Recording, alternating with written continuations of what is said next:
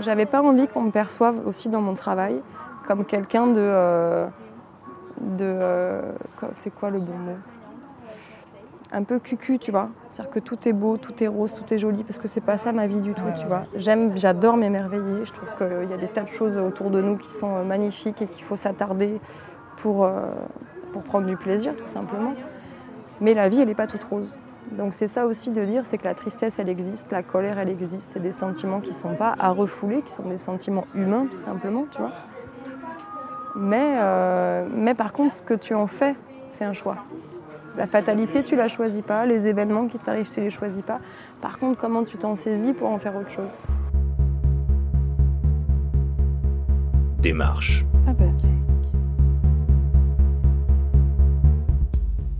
Bienvenue dans Démarche avec, le podcast où je discute de manière approfondie de processus créatifs et de démarches artistiques en me baladant avec des tatoueurs, des tatoueuses et des artistes ayant fait de la peau et de l'encre l'un de leurs moyens d'expression privilégiés. Pour me présenter rapidement, je suis Manon Jean-Jean, étudiante et apprentie chercheuse en art contemporain et surtout passionnée de tatouage. J'ai co-créé et coproduit cette émission avec mon ami et artiste tatoueur Olivier Poinsignon. Aujourd'hui, on démarche avec Louch. Bonne écoute. Bonjour Louch Bonjour Manon, et bienvenue dans Démarche avec, merci beaucoup de m'avoir invité. avec grand plaisir. Alors, pour te présenter rapidement, toi tu es tatoueuse, Ouais, tu tatoues à l'encrophage à Argelès-sur-Mer exactement. avec Nico Inco comme collègue. Et euh, on va juste retracer rapidement ton parcours et comment t'en es arrivé au tatouage pour situer un peu qui tu es et ce que tu as pu faire avant d'en arriver là. Parce qu'on va voir que c'était pas forcément euh, prévu. C'est pas la voie tracée, pas du tout même. Alors si j'ai bien compris, tu as été EduxP, donc éducatrice spécialisée. Ouais, exactement. Et tu as fait ça pendant combien de temps? Est-ce que c'était ta vocation première? C'était euh, pas ma vocation première, puisqu'au départ, moi, je voulais devenir comédienne. D'accord. Voilà, donc j'ai fait un parcours de universitaire de théâtre à Saint-Denis en 93. Et puis, euh, de fil en aiguille, euh, je suis venue à l'éducation spécialisée parce que c'est un truc familial en fait. Mon père, il est éducateur, ma mère, elle était maîtresse de maison, mon frère est éducateur.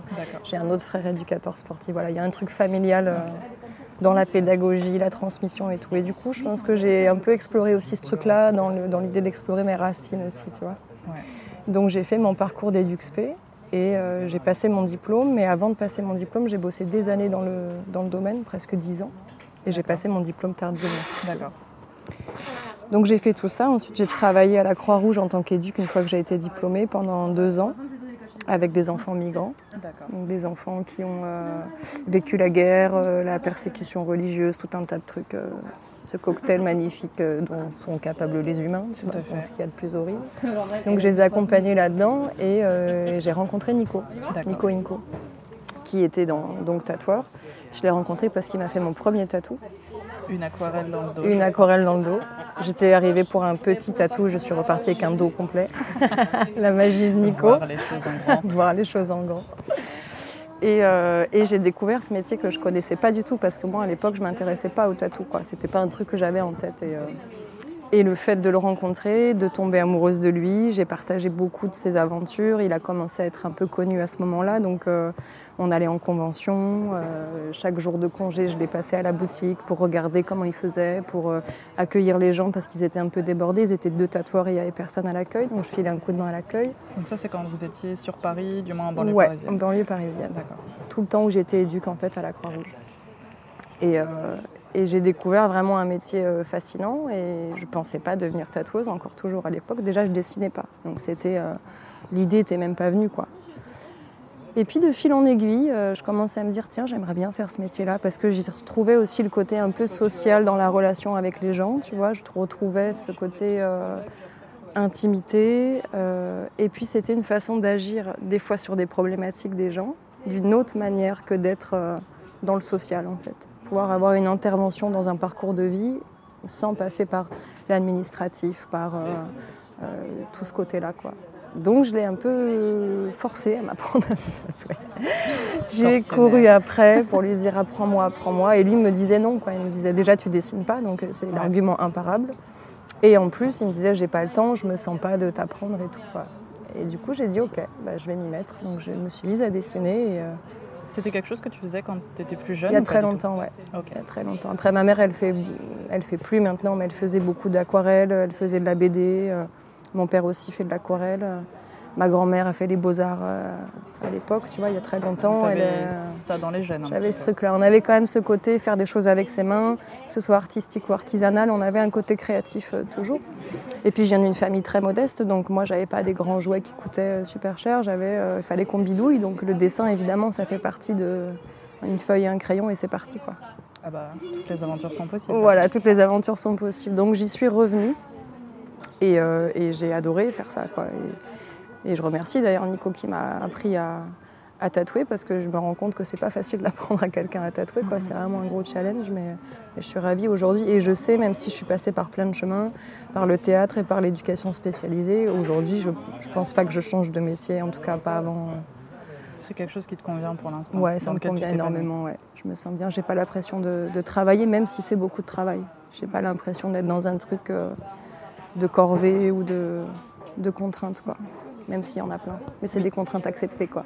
Volontiers. Très bien. Je me demandais, est-ce que tu avais euh, des.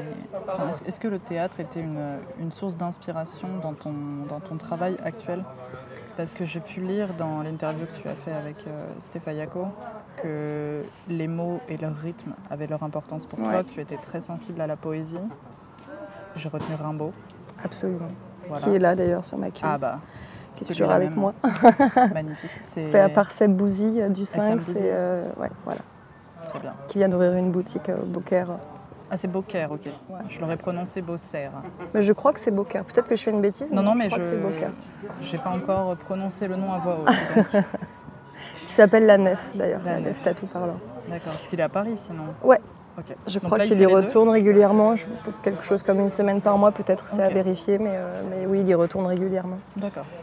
Et oui, je suis très attachée aux mots. C'est un truc. D'ailleurs, en vrai, ça a été la porte d'entrée dans le tatou pour moi, les mots, parce que le dessin, c'est un prétexte pour raconter des choses.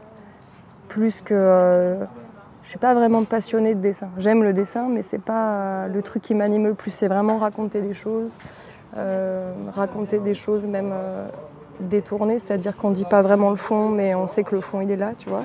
J'adore ce côté un peu. C'est ce que j'aime dans la poésie en fait. Les choses sont dites de manière très suggérée, mais on capte le fond tout de suite de la pensée. C'est ce que j'aime beaucoup dans la poésie. Et donc le théâtre a été euh, pour moi la découverte du texte, la découverte des mots. J'ai des, obsessions avec les mots depuis que je suis gamine. On en reparlera, mais par rapport à la synesthésie, tout ça, j'ai une histoire de. J'aime compter les lettres. J'aime, je trouve que les lettres avec un certain nombre, enfin les mots avec un certain nombre de lettres, ils ont un rythme qui, a, qui est plus ou moins chantant, plus ou moins doux, plus ou moins agressif. Et donc du coup, je, je suis attachée à ça. Je trouve que la sonorité, elle révèle aussi beaucoup de choses dans la poésie. Il n'y a pas que le sens du mot, quoi. il y a vraiment Et le rythme des phrases qui fait que ça fait une petite musique qui fonctionne. Quoi. Et d'ailleurs, j'écris comme ça, j'écris sans trop réfléchir. Je réfléchis pas en fait, même quand j'écris, ça vient et c'est vraiment ce rythme qui va guider l'écriture. C'est pas tellement le sens. Le sens, il vient avec en fait. C'est son compagnon quoi, du rythme, mais ouais. C'est plutôt une réaction à une impulsion Exactement. Une démarche un peu spontanée au départ. C'est comme de la musique. Ça sonne bien, donc il y a quelque chose de beau dedans et le sens se révèle avec les mots que tu vas choisir. Mais les mots, je les réfléchis pas non plus. Tu vois, je me mets pas devant une feuille à me dire tiens, qu'est-ce que je vais écrire? Quel est le bon mot pour? Non C'est le mot, il tombe. Ah oui, puis il sonne bien, il a ce bon rythme, donc c'est le bon. Et voilà, c'est parti. D'accord. C'est vraiment la porte d'entrée. Et donc le, théâtre, euh, tu l'as pratiqué? Est-ce que tu le pratiques toujours à l'occasion en amateur Je le pratique plus du tout. Après, je l'ai pratiqué pendant des années, depuis l'âge de 8 ans jusqu'à mes 25 ans, je crois, 24 ou 25 ans. En intensif, hein, je mhm. faisais beaucoup d'heures dans la semaine. Et puis, euh, en fait, moi, j'ai grandi en région centre. J'ai découvert une compagnie là-bas qui était du coup la compagnie dont j'ai fait partie pendant toutes ces années où on créait les pièces, on écrivait, on jouait euh, et on allait faire quelques tournées à droite à gauche.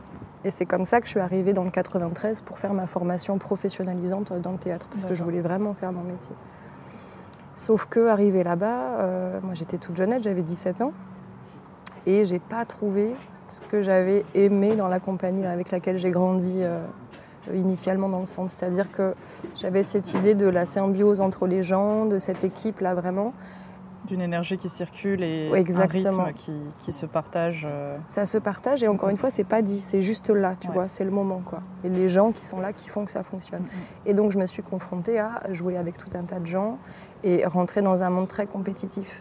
Ouais. Parce que ça reste un domaine où on mange pas beaucoup, il faut se battre pour euh, vraiment être professionnel, gagner sa vie. Et puis il y a toujours cette idée d'être le premier rôle, d'avoir le meilleur texte, d'avoir plus de texte que celui d'à côté. Enfin, il y a vraiment ce côté-là qui, moi, me, me ressemble pas du tout. Quoi. Moi, je suis pas compétitrice, je suis pas. J'étais là pour la poésie, j'étais Ouais. pas là pour la compète. Quoi. Donc j'ai laissé tomber ça et j'en suis venue ensuite à l'éducation spécialisée. Mais j'ai jamais repris le théâtre parce que euh, par manque de temps, après le temps on le trouve quand on veut vraiment, mais Ouais. je j'avais pas envie de, de reconnaître euh, cette phase où j'étais pas très à l'aise en fait. Ouais. J'avais été à l'aise dans cette compagnie, ça a été génial pour moi, mais en dehors de ça en fait, je crois que j'étais plutôt passionnée par la compagnie que par le théâtre en soi, tu vois. Même Quand les gens euh, sont tellement passionnants qu'ils rendent euh, le sujet passionnant. Exactement. Finalement, c'est pas une passion première. C'est ou- pas une passion première, vrai. Je l'ai longtemps cru pourtant. Je vais voir des fois des pièces, euh, je m'intéresse un peu, mais euh, par exemple, je saurais pas te dire quelle est ma pièce préférée. Je peux pas te sortir des tonnes d'auteurs de théâtre parce qu'en fait, c'est pas ce que je lis déjà, quoi. C'est pas du tout ce que je lis. C'est pas. Tu lis de la poésie peut-être du coup Ouais, j'en lis régulièrement de poésie. ou- Ouais, régulièrement. C'est, euh, c'est pas, la lecture n'est pas une de mes activités principales, mais j'aime ça. J'aime l'objet du livre, j'aime, euh, j'aime feuilleter, j'adore l'odeur du livre, j'adore les renifler. Je les achète souvent dans des, je les achète jamais neufs, tu vois. Ouais. J'aime bien les trouver dans des vieux greniers, aller à Emmaüs, aller dans des endroits un peu comme ça où euh, les livres ont vécu. Là, dernièrement, j'ai acheté un livre, c'est pas du tout de la poésie, mais je l'ai acheté juste parce que dedans, il y avait des petits marque-pages qui avaient été laissés par quelqu'un, des petites écritures, tu vois, et il y en avait plein, plein. Et j'aime bien cette idée qu'il a vécu avant, il a raconté des histoires à quelqu'un d'autre, et euh, voilà, ça. Il te raconte une nouvelle Il histoire. te raconte une nouvelle histoire, quoi. euh, mm, mm. J'aime bien ça. dans laquelle tu peux projeter aussi un petit peu tout ce que toi tu as envie d'y voir dans cette écriture, dans les notes qui ont été prises. Absolument, puis il y a la notion d'époque aussi. Quand tu récupères un vieux bouquin et que tu reconnais que l'écriture, elle est, c'est une vraie écriture de, de- d'écolier très appliquée comme étaient nos grands-parents, tu vois, qu'on a perdu aujourd'hui. euh, ouais, ça témoigne d'un truc. Il a vraiment eu une autre vie dans une autre époque et euh, j'aime bien cette idée-là, quoi, que les choses se croisent, les chemins se croisent. D'accord. Et par rapport au- à ton entourage, quand tu as, quand tu as voulu te lancer dans le tatouage, est-ce que tu as eu des, des réticences? Est-ce que, quelles ont, est-ce que ton entourage a pu bien t'a- t'accompagner et t'épauler Ouais. euh, Ouais, mon entourage, ma famille en l'occurrence, euh, ils sont très fiers même de, de me voir euh, heureuse dans ce, dans ce domaine, tu vois. Puis j'ai des parents qui m'ont toujours accompagnée, quoi- peu importe les choix que j'ai faits dans ma vie, ils ont toujours été là pour me dire euh, bah, on va t'emmener euh, jusqu'au bout, tu vois, on va t'accompagner et tu fais ton choix, puis nous on est là en parachute, quoi. Donc ça n'a jamais été un souci. Pardon. Puis je suis devenue tatoueuse il y a 5 ans, donc euh, j'avais 27 ans, tu vois, j'étais pas non plus euh, au tout début de ma vie. euh, bon, j'étais jeune encore, mais euh, je me lançais pas inconsciemment dans un truc complètement inconnu. euh. Ouais. Puis les gens de mon entourage connaissaient Nico aussi, ils savaient euh, euh, sa- sa- son talent, sa sens- son sens de la, pas de la perfection, mais de, de bien faire les choses dans l'ordre, euh, de manière bien, bien réfléchie. Donc, ouais, tu te euh, jetais pas euh, dans le vide sans parachute Ouais, je me du jetais pas dans le vide. Je savais que j'étais bien encadrée, les gens autour de moi aussi. Et c'est vrai que je suis plutôt bien entourée par mes amis, ma famille, qui, euh, qui me poussent à faire ce que j'ai envie de faire en fait. D'accord. Il n'y a pas du tout d'histoire de c'est un métier décadent ou ce qu'on peut entendre c'est pas un vrai métier ou sur des générations un peu plus euh, anciennes, tu vois. Ouais. J'ai pas eu ça du tout, au contraire. J'ai tatoué les gens de ma famille, euh, j'ai tatoué, j'ai tatoué mon père, mon frère. Je vais tatouer ma mère cette semaine pour son premier tatou, ouais. Génial. Oh, le premier en plus Le premier. Ouais, ouais, c'est euh, impressionnant de tatouer les gens qu'on aime. Oui. De se dire qu'on va leur faire mal. euh, on va faire attention, mais euh, voilà. Une marque définitive aussi. Ouais, c'est très engageant, quoi. La famille et que, et que ça se passe bien. euh, Oui, par contre, c'est mais- des gens vraiment très proches. C'est pas juste parce que c'est ma famille, c'est parce que c'est des gens qui comptent vraiment dans ma vie. Et ce que j'aime bien dire, surtout pour mon frère, qui est pas du tout un profil de, de quelqu'un qui se serait tatoué, je pense, Ouais. si j'avais pas été tatoueuse, C'est que si j'avais été céramiste, il m'aurait acheté des bols en céramique, tu vois. Ben là, je fais du tatou, donc il, il serait, il tatoué. serait devenu fan de céréales tout à coup. Exactement. Tu grand amateur de thé. Les gens te suivent aussi parce que parce qu'ils t'aiment ou parce que tu les aimes, et du coup, tu les embarques avec toi dans ce truc-là, quoi. Ouais, ouais, ouais. Ils font- ils font le voyage avec toi, quoi. Ouais, ils font le voyage avec toi. D'accord. Pour en revenir à, à l'écriture, est-ce que tu as un process particulier pour te mettre dans le bain? Ou pas du tout Et ça peut venir à n'importe quel moment et Est-ce que tu as, je sais pas, un carnet toujours sur toi ou comment... Jamais. J'ai pas de carnet. J'ai pas. Je suis la pire. euh, Ok, je sais pas. hein, je- en termes d'organisation, tu vois. J'ai vraiment, je, suis, je marche au feeling, tu vois. Il y a des moments, ça tombe. Des, des fois, je peux ne pas écrire pendant deux semaines, et puis des fois, sur une soirée, je vais en écrire 15. Et euh, il y a quand même quelque chose aussi. Il faut que j'ai euh, un endroit calme autour de moi. Mhm. En fait, j'ai du mal à, à créer, que ce soit le dessin, même en dehors du tatou, tu vois. Faire des choses comme ça, j'ai besoin d'être dedans vraiment et de pas avoir quelqu'un à côté de moi qui me regarde, tu sais, qui suit ce process où tu vas euh, des fois te tromper, prendre d'autres chemins, tu vois. Et ça, j'ai besoin de le vivre toute seule. Pas par pudeur, parce que j'ai peur de mal faire ou peur de l'échec, mais parce que bah, tu as besoin de descendre un peu loin aussi en toi et que Ouais. quand tu as des choses à penser ou des gens à regarder à côté, bah, tu n'es pas, pas dedans. Et je dis souvent, euh, avec des amis avec qui je dessine à côté, je leur dis en fait, je suis en train de faire un faux dessin. C'est-à-dire que je fais un dessin, mais, mais j'y est mets pas pas la même chose que ce que je vais faire quand je vais être toute seule chez moi à 2h du matin sur mon bureau. euh. J'ai besoin que mon bureau soit bien propre, bien clean, bien rangé, alors que je ne suis pas du tout maniaque, mais voilà, mon espace, il faut qu'il soit à disposition. Quoi. Ça, oui. Mais après, non, les textes, ils vont venir. euh, soit je vais faire un dessin, parce qu'il y a une image qui m'a plu, une photo, tu vois, et j'ai envie de la reproduire ou d'en faire quelque chose. Et en le regardant, je me dis, tiens, ce dessin, il raconte ça, ou cette personne que je suis en train de, de dessiner, elle est en train de dire ça, tu vois, et paf, le texte, il vient. Ou alors c'est l'inverse. J'ai des mots qui me tombent, et du coup, je me dis, tiens, euh, je mettrais bien des images avec, et puis chez moi, l'image et les- le reste des sens, c'est plutôt bien connecté, tu vois. Et est-ce que euh, tu parlais de photos qui te plaisaient euh, comment, comment tu fais pour, euh, pour les créditer ou retrouver parfois les sources des images que tu vois? Est-ce que toi-même tu prends des photos aussi et, Ouais, et tu t'en sers j'aime bien faire ça. Je, me- je prends des photos dont je me sers. Il y a aussi beaucoup de photos que je prends à la volée dans des livres, aussi, aussi sur Internet. C'est quand même un sacré outil, Internet. Mais euh, je ne cherche pas à faire de la reproduction vraiment. Je ne fais pas de réalisme. Je cherche pas, même quand je dessine un portrait, je cherche pas vraiment, parce que déjà, j'ai pas cette formation-là euh, académique, tu vois, de dessin. Je suis pas du tout une grande dessinatrice, en fait.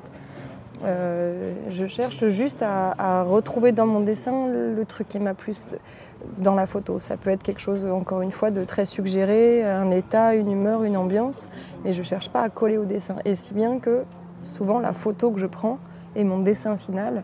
Si je te dis pas que c'est la photo qui a inspiré mon dessin, tu le retrouveras pas, même sur des portraits, parce que euh, ouais, j'ai pas cette formation académique et qu'en plus c'est pas ce qui m'intéresse quand je Ok. quand je dessine. Je cherche pas à me dire il faut que le nez il soit comme ça, il faut que l'œil il soit comme ça. Je, je veux juste choper euh, ce qui moi m'a touché dans cette photo ou m'a Mhm. interpellé, tu vois. Aller à l'essentiel un petit Aller peu. à l'essentiel. Mais c'est pas du tout de la- du réalisme. J'aimerais savoir faire ça parce que je trouve que c'est un talent dingue, tu vois.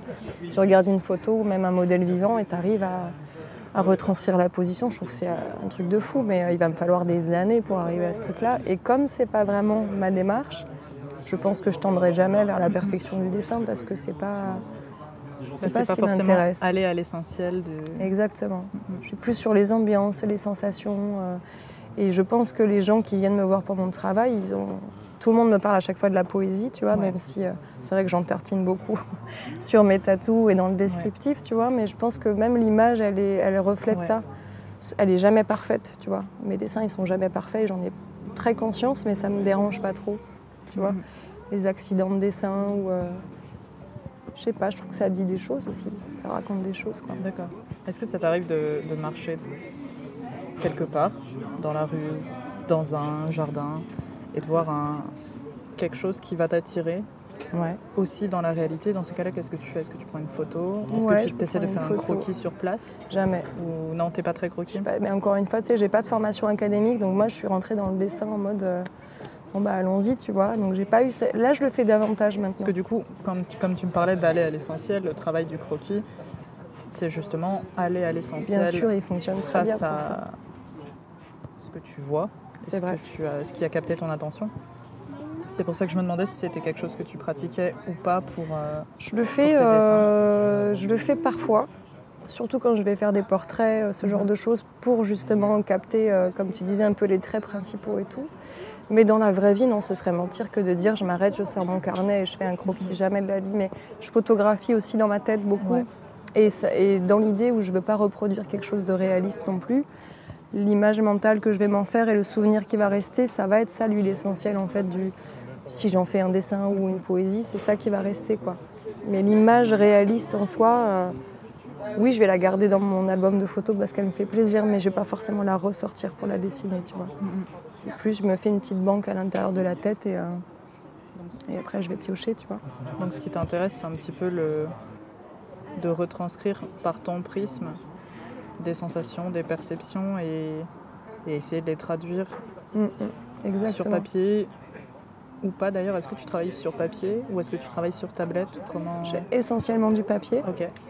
Là récemment j'ai acheté une tablette parce que je fais des guests et que voilà, ça fait beaucoup de matériel à trimballer et tout. Et que l'avantage de la, de la tablette c'est que tu peux faire des modifs euh, assez facilement si sur le moment tu as des choses à modifier.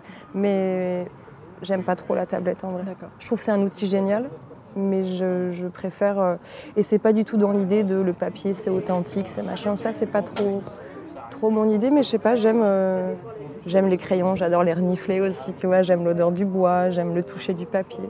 Là, j'ai appris récemment qu'ils avaient fabriqué un, une espèce de film que tu mets sur ta tablette pour avoir le, le ressenti du papier. Ah ouais. Mais c'est un truc que j'achèterai jamais, tu vois. Je mhm. préfère avoir effectivement du vrai papier. Et pourtant, j'utilise pas un papier euh, spécifique. Euh, je, je prends ce que j'ai à la maison, ce que je trouve sur mon chemin, mais. Euh, T'as pas envie de leurrer tes sens et de remplacer, de faire un faux semblant ouais. Et puis j'aime bien l'idée qu'à la fin de ton dessin, tu as un objet final quand même. Ouais. Tu as un truc fini. La tablette, bon bah voilà, tu peux l'imprimer, tu peux l'éditer, mais tu n'as pas ce truc-là. Et enfin, moi, en tout cas, je, à mon niveau de, de, compétence avec la tablette, je ne peux pas retrouver ce même truc qu'il y a dans le papier, quoi, ce petit grain. Euh, ça, j'aime. Et alors moi, je suis une grande découpeuse aussi.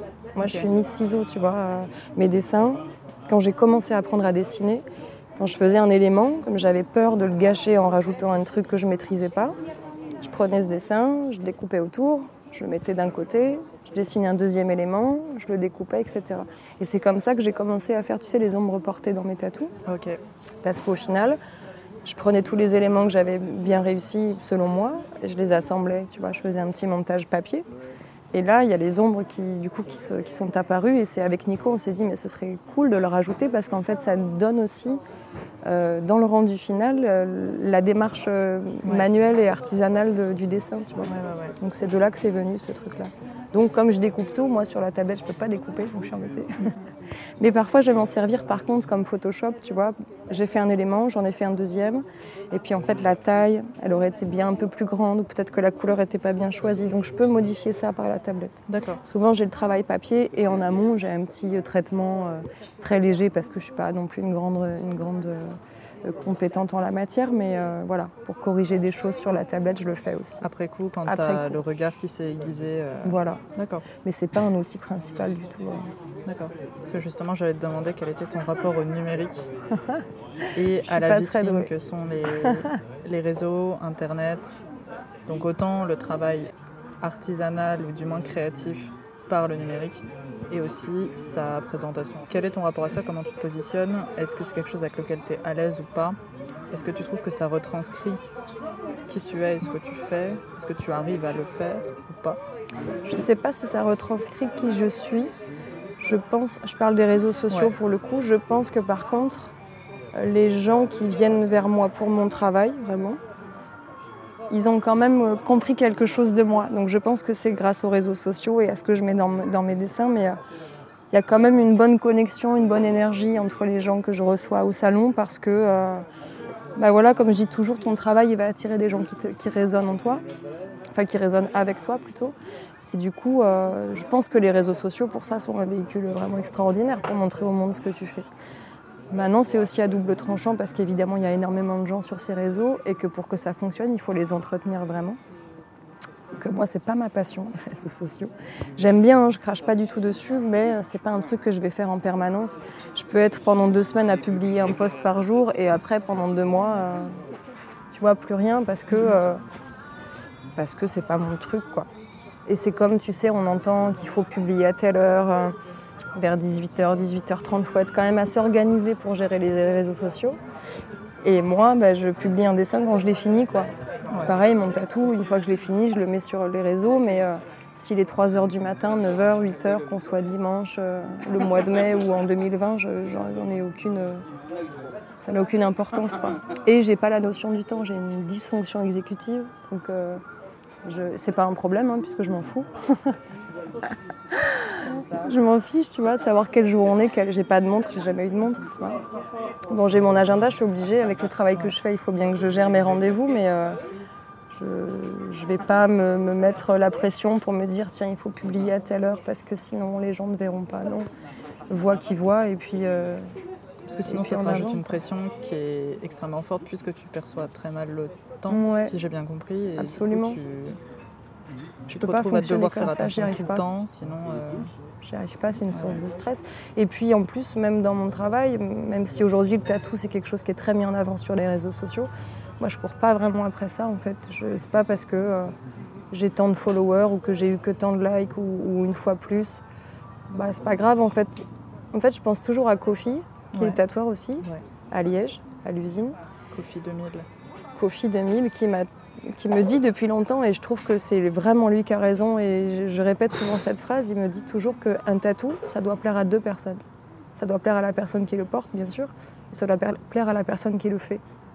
Et après, voilà, après c'est juste du plus, quoi, d'avoir 300 likes sur un tatou ou 40. Euh, vraiment, ça me touche pas. Ça fait plaisir d'avoir plein de likes, mais pour moi, ça donne pas la valeur du tatou. Et bien souvent, il y a des tatous en tant que tatoueur que tu vas adorer avoir fait, et vraiment tu dis là, ça y est, on touche un truc qui est vraiment dans ma démarche, qui va faire un flop sur les réseaux. Et à l'inverse, tu vas en faire un plus facile. Je pense à tout ce qui est fleurs en aquarelle, par exemple, qui, qui, a été une grande mode et que je fais beaucoup aussi. J'adore faire ça. Mais c'est pas du tout l'essentiel de mon travail en vrai. Et pourtant, je le présente beaucoup parce qu'on m'en demande beaucoup et que j'aime faire ça aussi. Mais euh, c'est ce qui va vraiment éclater les scores en termes de likes, mais c'est pas ce qui me touche le plus moi, tu vois, à faire. Donc c'est marrant, c'est vraiment une, c'est une vitrine, c'est utile, ça nous fait travailler. Mais ça ne dit rien, je trouve, de la valeur de, de, ce que tu mets dans ton travail ou de la qualité de ton travail, euh, et dans les deux sens d'ailleurs. D'un point de vue extérieur, à ta pratique, parce que forcément je ne suis pas toi, donc voilà. Euh, je trouvais qu'il était à ta pratique, donc à, toi, à Louch, mais aussi de manière générale aux, artistes, artisans, créateurs que je peux suivre. Euh, je trouve extrêmement difficile de comprendre s'il y a une démarche derrière ou pas, quelle est-elle, quels sont les projets qui les font vraiment vibrer, quels sont ceux qui les font moins vibrer? Est-ce qu'il y a déjà une sélection qui a été faite ou pas? Dans la présentation de ce qu'ils font Il y a des gens qui sélectionnent, d'autres pas. Et c'est pour ça que c'est des questions que je me pose. Et parce que, comme j'ai connu ton travail aussi grâce au réseau, je pense que j'ai dû voir ton travail sur Facebook. Fort probablement. Certainement pas rebond avec Nico, peut-être. Ouais, c'est pas impossible. Et, euh, et en, tout cas, moi, forcément, c'est quelque chose qui m'a beaucoup parlé, puisque j'ai aussi euh, un très fort attrait avec les mots. Donc euh, voilà. Mais, mais maintenant, c'est quelque chose qui est assez omniprésent. Je pense qu'il est difficile, du moins d'un point de vue extérieur, d'imaginer pouvoir vivre de ce métier sans avoir de réseaux sociaux, ne serait-ce que pour qu'on te trouve, puisque maintenant c'est une grande partie de la population qui va avoir euh, le réflexe de chercher sur Internet Bien sûr. pour trouver un tatoueur quelconque, ou alors après qui va faire ses recherches plus approfondies sur Instagram ou Facebook. Mais euh, et, je trouve, enfin, ayant un rapport très conflictuel au réseau, personnellement, je trouve extrêmement intéressant d'avoir les points de vue, euh, des, points de vue différents et des perceptions différentes de, de tout ça, parce que je me reconnais pas mal dans ce que tu dis au niveau de la gestion du temps et du stress que, que, ça engendre. Alors que quand tu fais les choses spontanément, elles sonnent plus vraies et sont peut-être plus intéressantes J'ai cette sensation-là. Elle coule en fait. Ouais, c'est ça, quand tu ne prends plus la tête finalement, bah, ça passe beaucoup mieux. Bien sûr. Pour en revenir au, découpage, est-ce que tu utilises un papier en particulier? Est-ce que c'est un choix ou pas du tout? Est-ce que tu prends ce qu'il y a sous les mains Moi, je suis la, la, tatoueuse la plus à l'arrache sur le thème de la création. Et encore une fois, c'est ça, c'est mon héritage aussi d'enfance où j'ai grandi dans une famille modeste et où on, faisait avec ce qu'on avait, tu vois. Donc, euh, donc tu prends le papier qui est là, tu prends les ciseaux qui sont là. Alors après, de plus en plus, tu as des choix, tu as des préférences. Et puis, euh, et puis voilà, cette époque est révolue, tu vois. Mm, mm. Donc je peux euh, maintenant avoir du matériel qui est plus adapté, mais en vrai, j'ai pas. J'aime bien l'instant, pour de vrai, tu vois. Donc si c'est ce papier-là, bah, c'est ce papier-là. Si c'est ce crayon-là, c'est ce crayon-là. Et puis, je, par rapport à ce que je pense de ma pratique, c'est que j'ai pas les connaissances académiques, j'ai pas euh, euh, ce truc-là qu'ont des vrais dessinateurs, qui soient tatoueurs ou pas d'ailleurs à tel point, c'est tellement poussé que oui, il te faut ce crayon-là, il te faut ce papier-là pour avoir tel rendu. Moi, à mon niveau, euh, en avant, quoi, tu vois, on prend le papier qui est là et, j'apprécie tout autant que de travailler sur un beau papier, mais euh, j'ai pas cette exigence-là parce que, parce que je pense que c'est pas non plus mon niveau, tu vois, de travail, quoi. Sans dire que mon niveau est pourri ou tu vois me déprécier, mais je pense que clairement, un aquarelliste, il va avoir besoin de tel papier pour machin. Moi, je fais de l'aquarelle sur du papier très classique aquarelle et, euh, et puis le lendemain, ça va être un autre papier et puis c'est très bien, tu vois. C'est très bien. Puis j'aime bien les petits accidents aussi, les trucs qui sont pas vraiment faits pour être ensemble. Et puis euh, la rencontre de tel papier avec telle peinture, bah, c'était pas fait pour, mais ça va donner autre chose, tu vois. J'aime bien ce genre de truc. J'aime bien. Je suis pas une. J'adore les outils, mais je suis pas toquée pour moi-même du matériel, tu vois. Ok. Je suis pas. Euh, c'est pas un fondamental dans ton travail, ou alors justement le fait de ne pas avoir euh, une base euh, invariable fait partie intégrante de, cette démarche. c'est plutôt ça, ouais. C'est plutôt ça. Parce que je suis, même encore aujourd'hui, je suis dans l'expérimentation aussi du dessin et tout ça, et que euh, si je pars, c'est vraiment une question que je me suis jamais posée pour être très honnête, mais si je pars tout de suite sur il me faut tel matériel, tel truc, tel machin, j'ai l'impression aussi de me fermer des expériences, tu vois.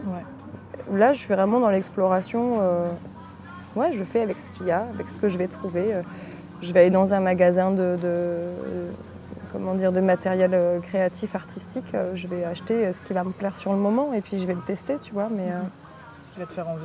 Ce qui va me faire envie. Mais encore une fois, moi, le dessin, c'est pas mon, mon, truc premier, tu vois. C'est vraiment les textes, donc peu, peu m'importe. En vrai, peu m'importe le matériel, c'est pas très grave. quoi. Est-ce que, est que quand tu dessines, euh, tu, tu, travailles d'abord au crayon de papier, puis oui. Euh, avec de l'encre? Ouais, toujours. Ok. Toujours.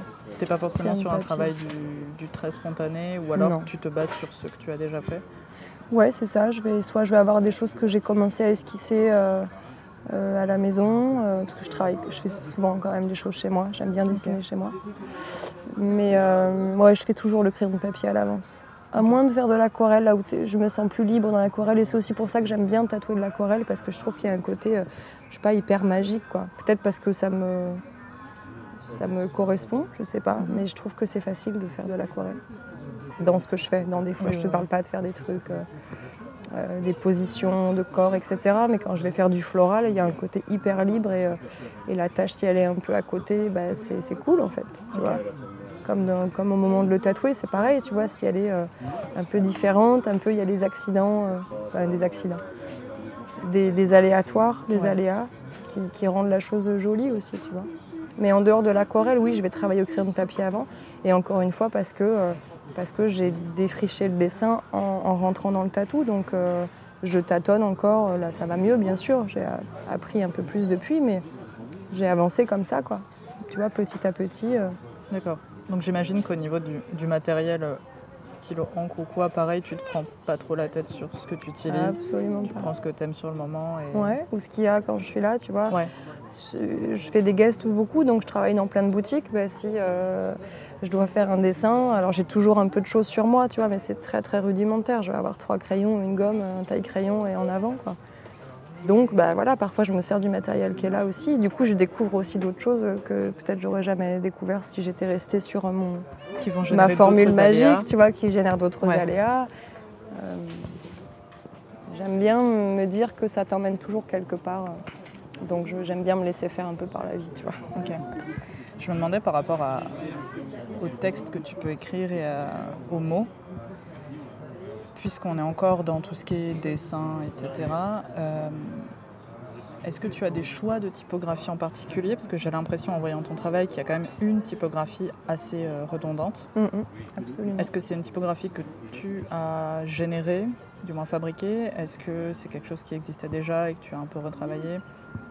Comment ça s'est fait et pourquoi le choix s'est porté sur cette typographie et pas une autre Alors ça, c'est euh, parce que, euh, donc encore une fois, je suis rentrée dans le tatou par l'écriture et que du coup, j'avais envie d'intégrer des, écritures dans les visuels. Et je voulais pas aller dans cette idée d'artisanat parce que j'aime beaucoup l'artisanat, donc euh, j'étais très en lutte contre Photoshop pour moi-même, pas pour les autres, je m'en fiche, mais pour moi-même, je voulais pas l'utiliser parce que je voulais tout faire à la main. J'aime vraiment cette idée. Et donc l'idée de la police d'écriture, je ne voulais pas aller sur Dafont pour chercher des polices euh, que tout le monde peut trouver euh, et, la coller dans mes trucs. Ça ne me correspondait pas. Et pourtant, l'écriture que j'ai choisie, elle est assez classique. Enfin, elle est un peu imprimerie, tu vois, etc. Mais en fait, je l'ai choisie parce que j'ai chiné une petite boîte en bois, toute petite boîte d'imprimeur, avec des petits tampons dedans. Tu vois, les petites lettres qui sont sur des bâtons. Euh, et, j'adore les petits objets. Je suis une fan de, ça, les petits outils et tout. Donc j'ai chiné cette boîte et je me suis dit, bah, en fait, c'est de ça qu'il faut que je me serve parce que c'est un vrai outil, même si c'est très petit, très, tu vois. Ça m'a rien coûté du tout, mais voilà, il y a encore ce côté, même pour faire les mots, il va falloir que je les fabrique avec mes petits tampons et je vais me servir de ça. Donc c'est venu de là. Et je me suis dit, c'est une, une des choses que j'ai dit à Nico quand je me suis mise au tatou. J'avais deux objectifs. Le premier, c'était qu'on reconnaisse mon travail, pas par ego, mais en me disant en fait il y a tellement de tatoueurs aujourd'hui que je, ne vais rien rajouter quoi. Tu vois, je vais débarquer dans le monde du tatou. Si je fais la même chose que le voisin, à part voler le travail du voisin, je vais pas apporter grand chose quoi. Donc je voulais juste avoir une identité euh, graphique, donc d'avoir la même police qui se répète. Je trouvais que c'était chouette. Transmettre aussi de toi dans ce que tu fais. Exactement. Et le deuxième objectif, c'est de pas lui foutre la honte. Je voulais pas être la femme du tatoueur qui fait du tatou pour euh, parce que c'est facile d'apprendre puisque tu as tout à la maison, tu vois. Je voulais juste, euh, voilà, pas lui foutre la honte, quoi. Me dire que s'il se lance dans un apprentissage, comme il n'avait pas envie de le faire au départ, qu'il ne le regrette pas, en fait. Voilà, même si je suis partie dans d'autres directions et que notre travail, nos travaux sont très différents. Mais voilà, c'était ça l'idée. quoi. D'accord. en tout cas, de, mon point de vue, qui était connu par les réseaux, je ne sais plus du coup par qui, peut-être par Nico en tout cas, mais j'ai pas de souvenir. Euh, je, ce n'est qu'en faisant mes recherches pour préparer nos entretiens que j'ai compris quel avait été le cheminement et euh, à quel point vos chemins s'étaient croisés. Et eh oui.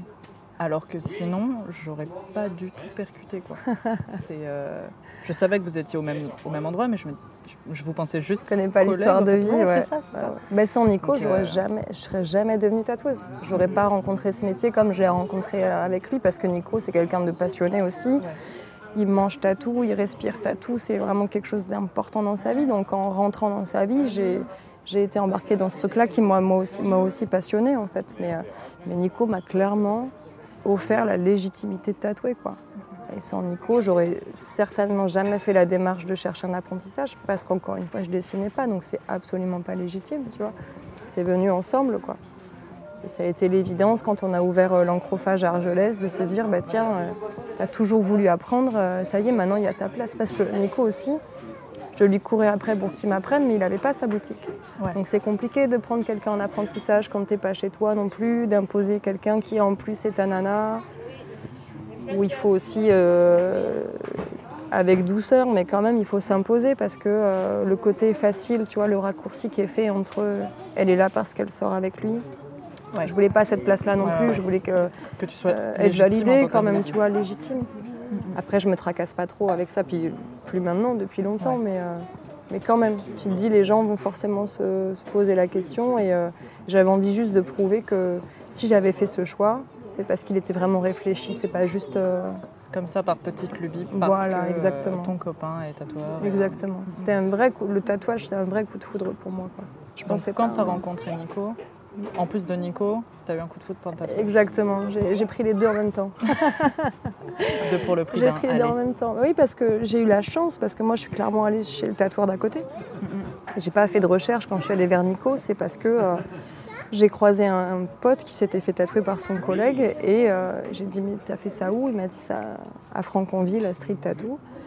J'ai dit je vais y aller pour mon premier tatou, mais j'ai absolument pas cherché euh, un tatoueur en particulier et j'avais aucune notion de ce qu'était le tatouage artistique, de tout ce qu'on pouvait faire quoi.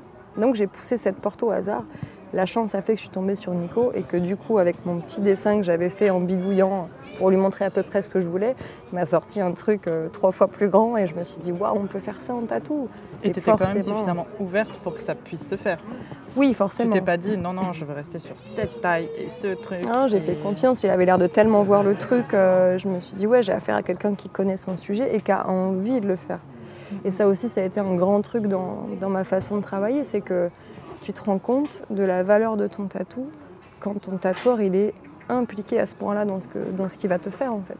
Le plaisir qu'a le tatoueur à te faire une pièce, et va forcément transpirer dans le résultat graphique en fait. Puis dans le plaisir de l'expérience aussi que tu en retires euh, pour le tatou. Mais j'étais très impressionnée parce qu'on l'a fait en, en, 10 heures en tout, en deux séances. Moi c'était mon premier tatou donc euh, j'avais évidemment toutes les questions de est-ce que je vais tenir la douleur, à quoi ça ressemble. Euh, je vais donc mourir aujourd'hui. Mais quel choix j'ai fait. Mais ouais, ça a, été, ça a été une sacrée, un sacré truc. Et je suis rentrée bien sûr en disant que je ne ferais qu'un tatou. Et aujourd'hui, je ne les compte même plus. J'en ai tout un paquet. Donc voilà. je vois, je vois. Par rapport au. Alors j'ai plusieurs questions là qui me sont venues. Ouais. J'en ai une par rapport à l'amusement, à la surprise, au jeu. Et une. Euh, trop de mémoire. Alors attends. Et voilà. Et une par rapport au branding. Alors dis-moi tout. Alors. Euh, est-ce que dans ton process créatif, tu arrives en gardant ta patte, à ne pas t'ennuyer et à toujours t'amuser Comment est-ce que tu fais Est-ce que pour toi se renouveler c'est important ou pas? Est-ce que tu arrives à conserver ce plaisir de enfantin presque de dessiner, de bidouiller des trucs et de trouver ça trop bien quand bien tu Bien sûr, ouais. Ok. Ouais, heureusement d'ailleurs. Est-ce que tu as trouvé ça difficile à, conserver? Est-ce que ça a été un, combat pour toi ou pas du tout? Pas du tout un combat. Moi, c'est comme ça que je vis toute ma vie. c'est ma philosophie de vie, quoi. C'est euh, je suis vraiment une hédoniste pour ça. Quoi. Moi, le plaisir, euh, prendre plaisir à faire les choses, et puis surtout dans le tatouage où tu as quand même euh, un paramètre important à prendre en compte, c'est que tu vas tatouer quelqu'un. Donc si tu le fais dans la douleur, euh, c'est compliqué. c'est aussi pour ça que je me permets de refuser certains projets, pas parce que j'aime pas ça ou parce que je me considère mieux que ça ou pas du tout. C'est qu'encore une fois, quand, quand tu as une vraie implication et un vrai plaisir à faire les choses, eh ben, ça peut donner que quelque chose de bien pour la personne qui vient le vivre avec toi, qui vient s'acheter ce tatou. Quoi. Et euh, c'est régulièrement, euh, quand on propose un projet qui ne correspond pas, par exemple, il y a quelques jours, on m'a demandé de faire une faucheuse, tu vois, vraiment le, personnage, de, la mort, avec sa capuche et sa faux, quoi. Et je lui ai juste répondu, c'est un super projet, mais moi, c'est pas du tout dans ma vibe, en fait. C'est pas du tout euh, les sujets que j'aime traiter, euh, pas parce que c'est nul, mais parce que j'ai une personnalité qui est tout l'inverse, quoi. J'aime, euh, j'aime la vie, j'aime représenter le soleil, la lumière, et même dans les choses tristes, parce que je fais beaucoup de choses mélancoliques, mais, mais parce que c'est un rite de passage, tu vois. C'est un truc qu'on a besoin de digérer pour aller vers, le mieux et que je trouve que la mélancolie, c'est une émotion tellement belle, tellement douce, tu vois. Moi, la douceur, c'est mon truc aussi. Donc euh, non, je, conserve ce plaisir de, fabriquer, de travailler. Euh, je prends beaucoup de temps avec les gens. Je prends euh, une personne par jour. Pas plus, c'est très rare que je prenne plus. Parfois en guest, quand j'ai des petits tatous qui traînent, tu vois, je peux les, en faire deux dans la journée, mais je prends le temps, tu vois. Avec les gens, quand ils arrivent, c'est euh, on boit un café déjà, on se parle un peu, on, s'apprivoise un peu, parce que je vais quand même être amenée à les toucher. Euh, il y a des sujets parfois un peu douloureux, euh, en tout cas intimes. Donc j'aime bien prendre le temps prendre soin de ce truc-là, qui est pareil, qui n'est pas palpable, mais qui est pourtant hyper présent dans une séance de tatou et dans un projet en général. Quoi. Il y a des projets très légers, mais même dans les projets légers, si tu prends le temps d'écouter ça, tu te rends compte qu'il y a toujours quelque chose derrière. Ça va être le, ce que dit Nico aussi, ça va être le lien avec en fait ta grand-mère, avec qui tu as grandi, ça va être... Euh, qui va faire que ton idée de départ, elle va être beaucoup plus personnelle. Exactement, et en fait, qui est un sujet euh, beaucoup plus sérieux au final, même si on le traite de manière légère. Et j'aime bien faire ça d'ailleurs, c'est-à-dire des trucs qui sont grave, euh, triste, sérieux, essayer de trouver le, juste la polarité euh, positive pour avoir ce souvenir, mais essayer de trouver le levier pour que ça reste euh, visuellement quelque chose d'agréable, quoi, et pas de lourd, et pas de... Donc la faucheuse, tu vois, ça fonctionnait pas pour moi, et donc je lui ai dit, bah, va voir telle personne qui, elle, va travailler dans, ce, dans cette vibe-là, tu vois. Donc se renvoyer aussi comme ça des projets. Et je trouve que pour le, client, c'est respectueux aussi de te dire plutôt que moi de, faire un projet qui va être un peu bancal parce que c'est pas ma vibe au final de, ce genre de projet. Je vais t'envoyer vers quelqu'un qui va avoir plaisir à le faire et qui est à fond dans ce sujet-là parce parce qu'en fait vous êtes fait pour vous rencontrer à ce moment-là. Donc euh, ouais, du coup, euh, les projets que je réalise, c'est que des projets qui me font envie. Euh, et généralement, c'est ce que je disais tout à l'heure, je crois, c'est que les personnes vont venir vers toi parce que tu rayonnes quelque chose telle ou telle émotion, telle ou telle façon d'envisager la vie. Et du coup, bon, généralement, 90% des fois, le projet, il est, on y va ensemble. Quoi. Je refuse pas beaucoup de projets. mais... Comment est-ce que tu, tu tries? Du coup, c'est vraiment ça, c'est à l'envie? Mmh. Et, à la, en fonction de la demande aussi euh... Ouais, c'est suivant la, la, la, formulation des gens, comment ils, ils m'amènent leur sujet, aussi à quel stade de, ils en sont dans le, dans le fait d'avoir mûri le projet pourquoi ils m'ont choisi aussi? Est-ce que c'est parce que j'ai tatoué leur cousine? Ou est-ce que c'est parce qu'ils ont ressenti dans mon travail quelque chose qui leur fait envie, qui, les fait résonner euh, Je préfère euh, encore une fois orienter la personne qui va venir vers moi euh, parce que quelqu'un lui a dit que, mais qui n'est pas forcément en accord avec ce que je vais faire, tu vois. Mm-hmm. Donc, ouais. D'accord. Donc du coup, tu arrives toujours à, trouver de l'amusement et de l'émerveillement un petit peu Toujours. moi, c'est toute ma vie, je te dis. Moi, toi, on est ici, on est dans un endroit où il y a des papillons, euh, des grenouilles et des libellules. Moi, c'est bon, tu vois. Là, on est à la, à la buvette pour boire un petit peu vu qu'il fait très chaud. On boit un petit jus. Oui, bien sûr, plaisir. Et c'est ça aussi qui fait que... Euh, c'est un travail qui n'est pas lourd à porter, alors que c'est un travail qui demande beaucoup d'investissement. Puisque tu tatoues la journée, tu gères tes réseaux sociaux, tu gères tes mails, euh, tu dessines le soir. Des fois, tu redessines, tu recommences ce que, ce que tu as fait. Tu gères aussi le service après-vente, entre guillemets, puisque les gens. Moi, je donne toujours mon contact. Euh, euh, bah, généralement, les gens l'ont quand ils viennent vers moi, mais ça arrive que c'est quelqu'un qui les a renvoyés. Donc, je donne mon contact pour faire le suivi de la cicatrisation, si tu as des inquiétudes, euh, voilà, les gens m'envoient des photos en cours de SICA pour contrôler si tout va bien, rassurer et tout. Donc ça prend énormément de temps. Donc si tu n'as pas ce plaisir-là, je pense que si tu viens au tatou par curiosité ou parce que tu penses que c'est cool, je pense que tu peux pas être heureux dans le métier. Il faut vraiment avoir une, une vraie envie, une vraie tendresse pour la pratique et tout pour, euh, pour tenir la route parce que tu as le dos en vrac, tu es fatigué, ça demande beaucoup de concentration. Euh. Une vraie étincelle qui te permet de, garder la ligne.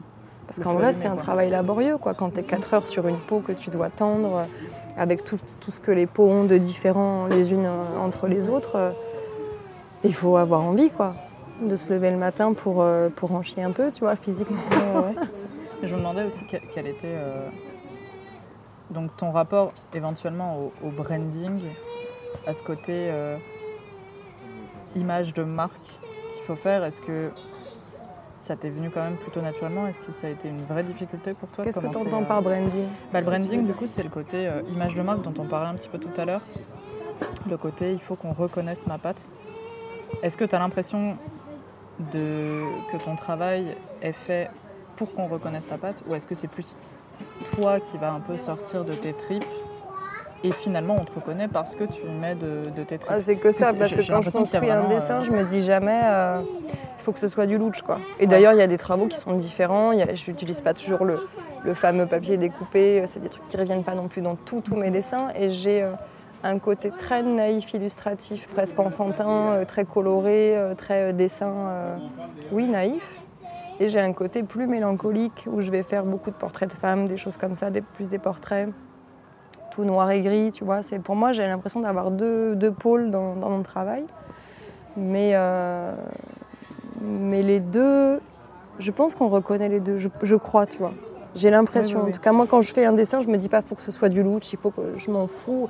Je pense que si tu le fais vraiment euh, dans les bonnes conditions et que tu En fait, je dessine jamais par contrainte, c'est ça aussi. Je me dis jamais, tiens, il faut que je dessine. Je dessine toujours à l'avance des trucs. Sauf quand je fais du freehand, mais j'en fais peu parce que, pareil, l'assurance du dessin, elle est venue petit à petit. Donc, faire du freehand, c'est impressionnant quand tu n'es pas forcément toujours sûr de tes traits. Mais, euh, mais sinon, je dessine à l'avance parce que j'aime bien envoyer les dessins avant aux gens pour savoir si on a tapé dans le mille. Bien sûr, on peut faire des modifs le jour J et tout, mais j'aime bien gérer ça avant parce que j'ai pas envie que les gens se sentent oppressés le jour du tatou, à pas oser dire non, à pas avoir eu le temps de réfléchir. Voilà, j'aime bien que quand on arrive, les choses sont posées et on n'a plus qu'à se rencontrer pour de vrai et à, s'occuper de la douleur, de la technique et c'est tout quoi. Donc je dessine beaucoup à l'avance, ce qui me permet de pas être dans un truc de demain j'ai un tatou, il faut que je dessine un truc là, tu vois. Et, sauf qu'il y a des fois, bah, t'as pas envie.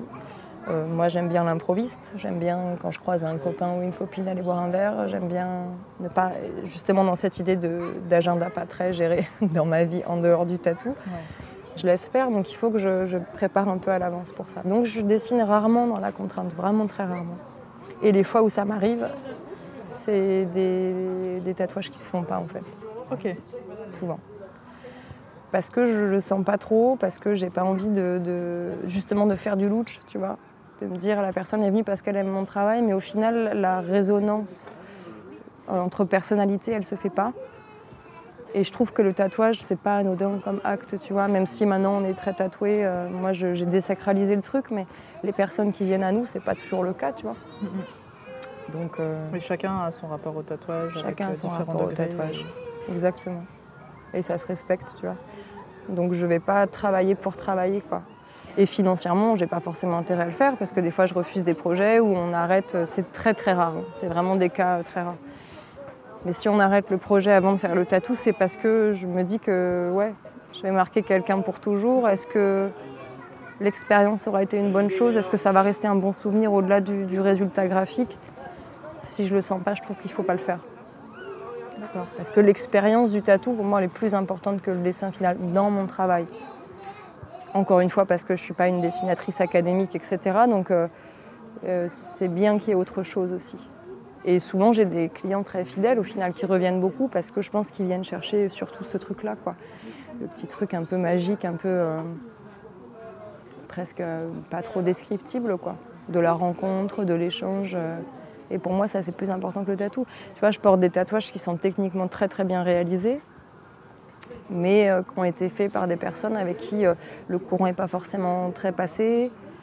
Et du coup, je les aime moins, tu vois. Je les, les déteste pas du tout, c'est des beaux tatous, mais j'ai pas d'attache. Et j'en ai d'autres qui sont moins, moins bien faits techniquement, mais où il y a eu vraiment un truc, tu vois, un vrai moment partagé, une vraie, c'est vraiment de la collection euh, de cœur, tu vois j'ai des tatouages de Kofi. Bon, pour le coup, techniquement, il n'y a absolument rien à dire. C'est pas, c'est pas une bonne illustration, mais j'y suis hyper attachée parce que Kofi, c'est quelqu'un que j'aime énormément, tu vois. Humainement, euh, c'est un très grand ami. Euh, donc, euh, c'est des tatouages de cœur, quoi. Il aurait pu me tatouer n'importe lequel de son bouc. Presque, je m'en fous, tu vois. J'ai choisi cela, mais en vrai, ça aurait pu être celui d'à côté. C'était pareil, quoi. C'est ton ami avant d'être le tatoueur Kofi. Et... c'est ça qui fait la marque, en fait. Et c'est ce qui reste, je trouve, quand tu es habitué à voir ton tatou, que tu le connais par cœur et que tu n'es plus, euh, comme on dit ici, espanté par euh, l'image, tu vois. Bah, ce qui ressort, c'est lui l'essentiel, en fait. C'est le moment que tu as partagé. Oui, et puis au-delà même d'être ami avec un tatoueur, ce qui n'est pas forcément le cas du, commun des mortels, c'est aussi euh, essayer d'être sensible à, à ses propres ressentis et ce que renvoie la personne à qui l'on s'adresse et si vraiment on se sent trop mal à l'aise, éventuellement se tourner vers quelqu'un d'autre. Parce qu'on a aussi le droit de, faire ça avant de s'engager. Euh, Bien sûr. Pour prendre rendez-vous, parce que ça peut être parfois très impressionnant et, comprendre les, les, codes, entre guillemets, qu'il peut y avoir de, de bienséance et de respect auprès du tatoueur de la tatouage sont pas forcément toujours évidents à saisir. Bien sûr. Puis on travaille tous de manière différente en plus. C'est ça. Moi j'ai des gens qui s'excusent de me contacter par MSN. Par MSN, putain, je suis trop vieille. À l'ancienne. par Messenger. qui me disent je suis désolée, j'ai pas trouvé ton mail et tout. Et moi ça me fait rire parce que je me dis je m'en fous, moi tu me contactes par Instagram, par mail, par message. En fait, tu me contactes. N'importe. Mais après, je, pense que c'est aussi des problèmes de, tatoueurs qui ont énormément, énormément de demandes, ce qui n'est pas mon cas non plus. Mm-hmm. J'ai de la demande, mais je ne suis pas submergée. Et puis, je considère que un mail ou un message instantané, c'est tu y réponds quand tu veux en fait, tu vois. C'est pas parce qu'on te l'envoie maintenant que tu es obligé de répondre tout de suite. Ouais. Je donne jamais mon numéro de téléphone par contre. J'aime pas le téléphone. Je parle à- aux personnes que je connais pas quoi. Euh, J'aime pas le téléphone et, euh, et justement j'ai pas envie que le tatouage envahisse non plus trop mon, ma maison, Ta sphère privée. ma famille. euh, voilà, j'ai un petit garçon euh, avec Nico Inco. Donc, donc son papa tatoueur, sa maman tatoueuse, ça prend beaucoup de place. On fait des conventions, on fait des guests. Donc j'aime bien qu'on m'appelle pas quand je suis chez moi pour le tatou. Histoire de faire un peu le tri entre les choses. Quoi. Que chaque chose reste à sa place quand même. Mais ouais, non, bah, les messages, me fait rire. Quoi. Les- ça veut dire qu'il y a des tatoueurs qui ne veulent pas qu'on les contacte comme ça. Et je l'entends, si tu as beaucoup de messages, je comprends que ça peut être envahissant. Quoi. Mais moi, c'est pas mon cas, donc euh, on peut m'écrire. D'accord. c'est pas un souci. D'accord, d'accord. Ça me dérange pas. J'ai un trou encore une fois. je me suis grave laissée emporter par la vibe de la discussion. J'étais là, ouais, carrément. Euh, parce que je, je voulais te... Ah oui, bah c'est ça. Je voulais te demander quel était ton rapport à la peau et à la co-création. Du coup, parce qu'au-delà Ah, de la surface de la peau, est-ce que déjà c'est une surface qui fait écho et qui fait sens pour toi? Bien sûr. Comme texture, comme euh, juste en tant que matière, Mhm. comme support. Mais parce que derrière la peau, à moins de tatouer des cadavres, des fruits ou autres, en général, il y a un humain vivant Absolument. et conscient derrière, Ouais.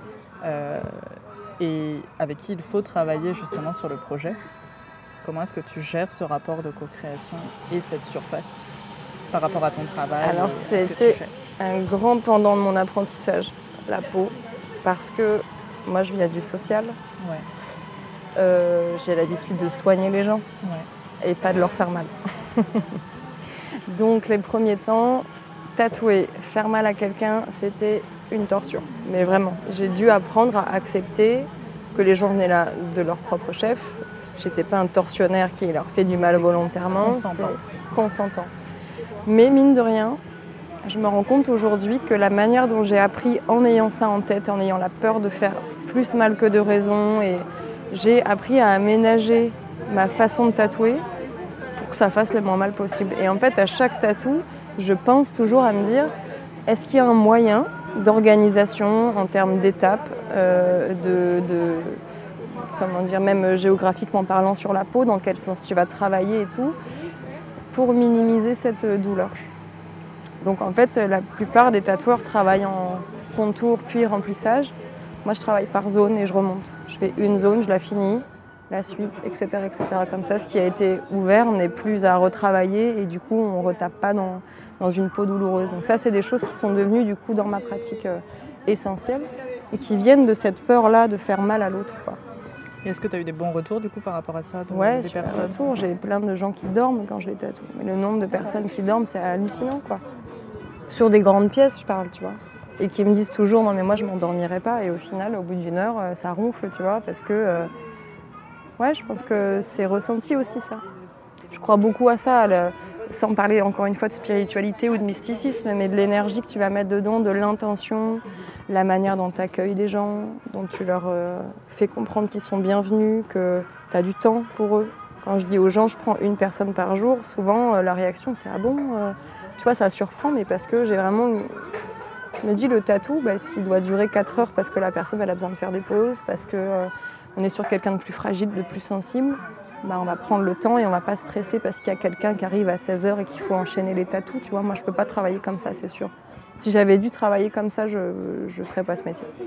Ça me ferait souffrir, c'est un grand mot, mais ça viendrait choquer euh, en plus de ma notion du temps qui est très aléatoire. ça viendrait brusquer ce que je trouve de plus euh, sacré dans le tatou. Quoi. Là, personne vient s'offrir un moment pour elle, dans lequel elle va sacrifier un peu de ses sensations, euh, tu vois, un peu d'argent. C'est beaucoup d'implications pour la personne qui se fait tatouer, donc je trouve qu'il faut... Émotionnellement aussi. Émotionnellement, bien sûr toute la peur qu'il peut y avoir avant, l'angoisse, la préparation d'un voyage quand on, quand on a le profil à aller chercher un tatoueur euh, en particulier, donc à voyager pour aller le chercher, poser des jours de congé, euh, réfléchir à son projet, euh, faire la route, euh, prendre un Airbnb ou un hôtel, euh, économiser, tout ça, c'est un truc euh, qui pour nous devient banal dans le tatou parce que c'est le quotidien finalement, mais en vrai pour chaque personne c'est une aventure quoi. Donc euh, moi je remercie ça, tu vois, je trouve que c'est sacré, il faut en prendre soin. euh. Donc ouais, que ce soit ça ou pour la, question de la douleur et de la peau. euh. Mais ça m'a posé problème dans mon apprentissage parce que du coup je piquais pas assez, je piquais pas assez fort. Moi j'ai jamais fusé un tatou quoi, c'est un truc qui m'est jamais arrivé parce que justement j'appuie pas, je suis très en légèreté tu vois sur la peau. Donc euh, au début j'avais des retouches à fond parce que les traits étaient pas dedans quoi. Donc au final ma réflexion ça a été de me dire oui, tu fais attention à pas faire mal, mais en fait tu fais mal deux fois parce que tu y reviens quoi. Et pour les gens qui peuvent revenir aussi, parce que quand tu tatoues des gens qui ont fait 1000 km, il y en a plein qui font pas leur retouche et c'est comme ça. Donc euh, il y a certainement aussi plein de tatous louch dans la nature qui sont pas encore tout à fait finis, tu vois. Ouais, ouais. Mais j'ai retapé il y a pas longtemps euh, dans un guest à Bordeaux chez Baron Noir. Une, une demoiselle que j'avais tatouée qui devait être mon troisième tatou, quelque chose comme ça. Et puis comme j'avais pas trop conscience du truc, j'avais évidemment fait un gros truc sur la cuisse, tu vois. Et des traits à la 3, en cercle, en trait droit et long, etc. Donc totalement euh, casse-gueule pour un tatoueur qui apprend, quoi. Donc le tatou très imparfait. Et elle m'a contactée pour des retouches, en me demandant combien j'allais lui prendre. Puisque ça faisait un petit Je moment. lui ai dit, mais il n'y a pas de. Moi, que ce soit dans un an, dans six ans, enfin, je veux dire, je. J'ai fait ça, je vais jusqu'au bout, même si tu reviens dans 10 ans, on en fera quelque chose. Donc je lui dis évidemment, je te ferai pas payer, et puis surtout, on va, tout, on va refaire tout. Maintenant que je sais faire des traits à la 3, je vais te faire des beaux traits à la 3. Et on a tout retapé, quoi. Et j'étais super contente de me dire, voilà, elle m'a fait suffisamment confiance pour revenir aussi, tu vois. Ouais. Et, euh, et j'ai réparé autant. ce que j'ai fait avant, qui était très incertain, qui était très euh, pas assuré, quoi. Et là, voilà, maintenant elle a un super tatou, j'en suis trop contente, tu vois, de, de- de cette réparation-là, quoi. Réparer ses bêtises. Oui, oui, oui. Non, mais c'est chouette aussi que tu puisses être toujours contente d'une de tes premières pièces, Ah, j'ai pas honte du tout. même pour la, la- la valeur émotionnelle que ça a au niveau première pièce qui peut être hyper impressionnant quand toi tu tatoues et te dire tu as quand même fait ton mieux. Donc tu restes malgré tout satisfaite d'avoir fait ton mieux à ce moment-là Exactement. et d'y revenir après avec plus d'assurance et peut-être un peu de tendresse pour euh, la louche qui a débuté. Mais totalement, totalement. Mm, J'ai une nana aussi qui avait un, des premiers tatous euh, que j'ai fait, euh, un petit cactus là sur la cuisse aussi.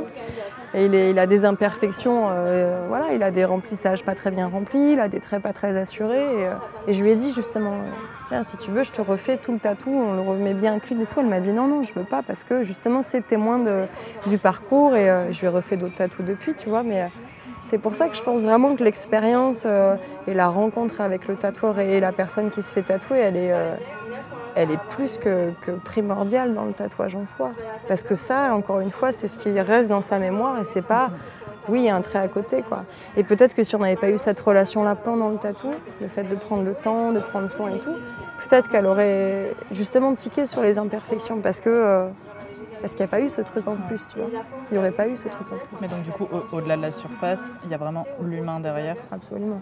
Et au-delà d'appréhender techniquement la surface vivante, du coup, avec toutes ces difficultés, tu appréhendes l'humain derrière. Mais au niveau des projets, Ouais. comment est-ce que tu arrives à trouver ton équilibre entre des demandes particulières de personnes, les projets que toi tu proposes et que tu as créés spontanément Euh, Comment est-ce que tu arrives à trouver ton propre équilibre, à continuer à faire toujours des choses qui te, qui te satisfassent et te rendent heureuse?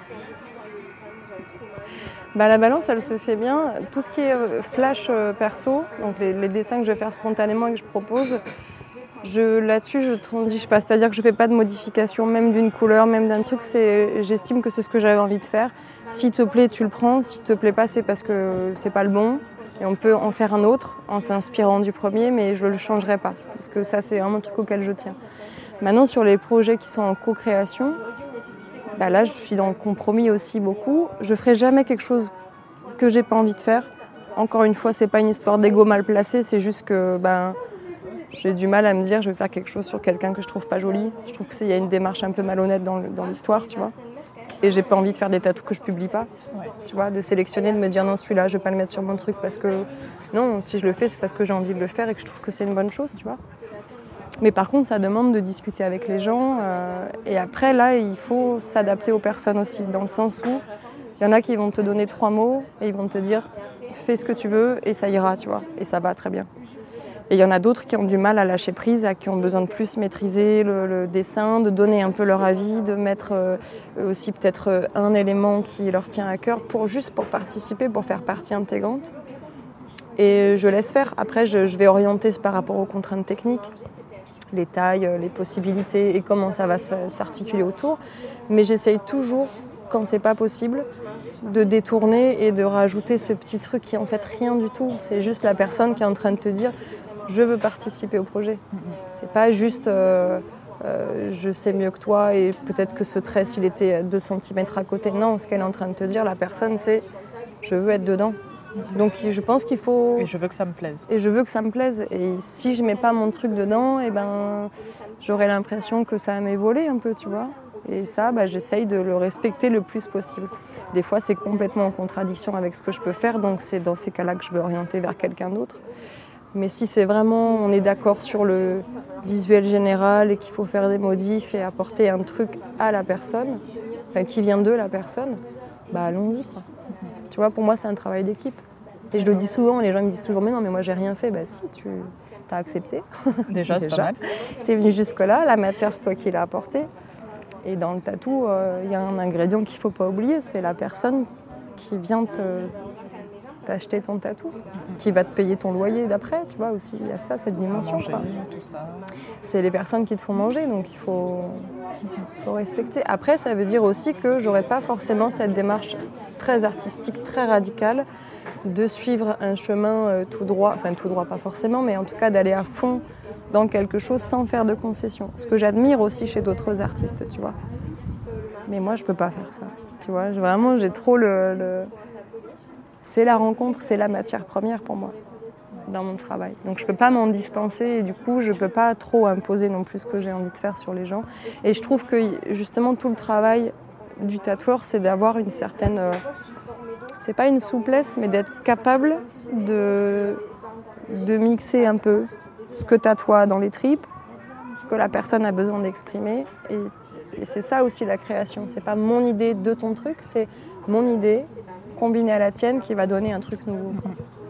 Oui, qui n'en perd pas forcément en, valeur de, création. Exactement. Ça sort quand même de toi, mais c'est une création que toi tu ne vas pas porter, mais que la personne va porter. Et sur un sujet que peut-être j'aurais jamais développé si j'avais pas eu ce projet-là entre les mains, tu vois. Ouais, ouais. Donc, euh... donc ouais, allons-y. Je me demandais par rapport à tes, à tes flashs du coup, dont tu parlais tout à l'heure, quel est ton rapport à la sérialité? Du projet Parce que tu as un flash, peut-être plusieurs, mais en tout cas tu as La vie c'est chaud, mais on ne se laisse pas, faire. Euh, qui est donc euh, un, flash avec la fameuse typographie dont on parlait tout à l'heure. Euh, qui est donc un projet que tu tatoues en série, c'est-à-dire que, comme à l'origine du flash, c'est un, un projet que tu peux faire sur de multiples personnes. Mm-hmm. J'ai plusieurs questions là-dessus. Vas-y, je t'écoute. D'où est-ce que ça vient? Comment, comment est-ce que ça s'est arrivé à être tatoué? La composition du projet. Comment est-ce que tu as choisi cette composition et pas une autre? Euh, et, à combien de personnes tu en es actuellement? Parce que j'ai vu que ça augmentait petit à Avance petit. à petit. Ouais. Oh mon Dieu, un gang. un gang de la vie c'est chaud, Un gang de la vie c'est chaud. Bah, ça vient d'où? Ça vient du chagrin, bien sûr. Ça vient de, je suis quelqu'un de très joyeux, de très. Euh, euh, j'aime la vie, vraiment. je ne suis pas quelqu'un qui se morfond, qui va être dépressif ou quoi. Par contre, je pense que je suis comme ça parce que j'accepte beaucoup les moments de tristesse, euh, parce qu'on connaît tous le deuil, on connaît tous des histoires d'amour qui, finissent, des choses comme ça. Donc c'est une émotion que j'aime beaucoup en plus. Mais j'aime parce que j'arrive à la digérer, tu vois.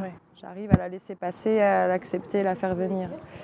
Mais du coup, euh, une fois que tu l'as digéré, il faut en faire quelque chose. Et justement, c'est ce côté-là dans cette phrase la vie c'est chaud, mais on ne laisse pas faire. C'est que voilà, il y a la fatalité, des choses qu'on ne maîtrise pas, qui nous, qui nous blessent, qui nous font mal, etc. Mais c'est aussi un super tremplin pour euh, une étape d'après, pour aller vers autre chose. Donc c'était vraiment l'idée de dire oui, la tristesse, elle existe parce que j'ai pas, j'avais pas envie qu'on me perçoive aussi dans mon travail comme quelqu'un de euh, de. Euh, c'est quoi le bon mot? Un peu cucu, tu vois. C'est-à-dire que tout est beau, tout est rose, tout est joli, parce que c'est pas ça ma vie du tout, tu vois. J'aime, j'adore m'émerveiller. Je trouve qu'il y a des tas de choses autour de nous qui sont euh, magnifiques et qu'il faut s'attarder pour, euh, pour prendre du plaisir, tout simplement. Mais la vie, elle n'est pas toute rose.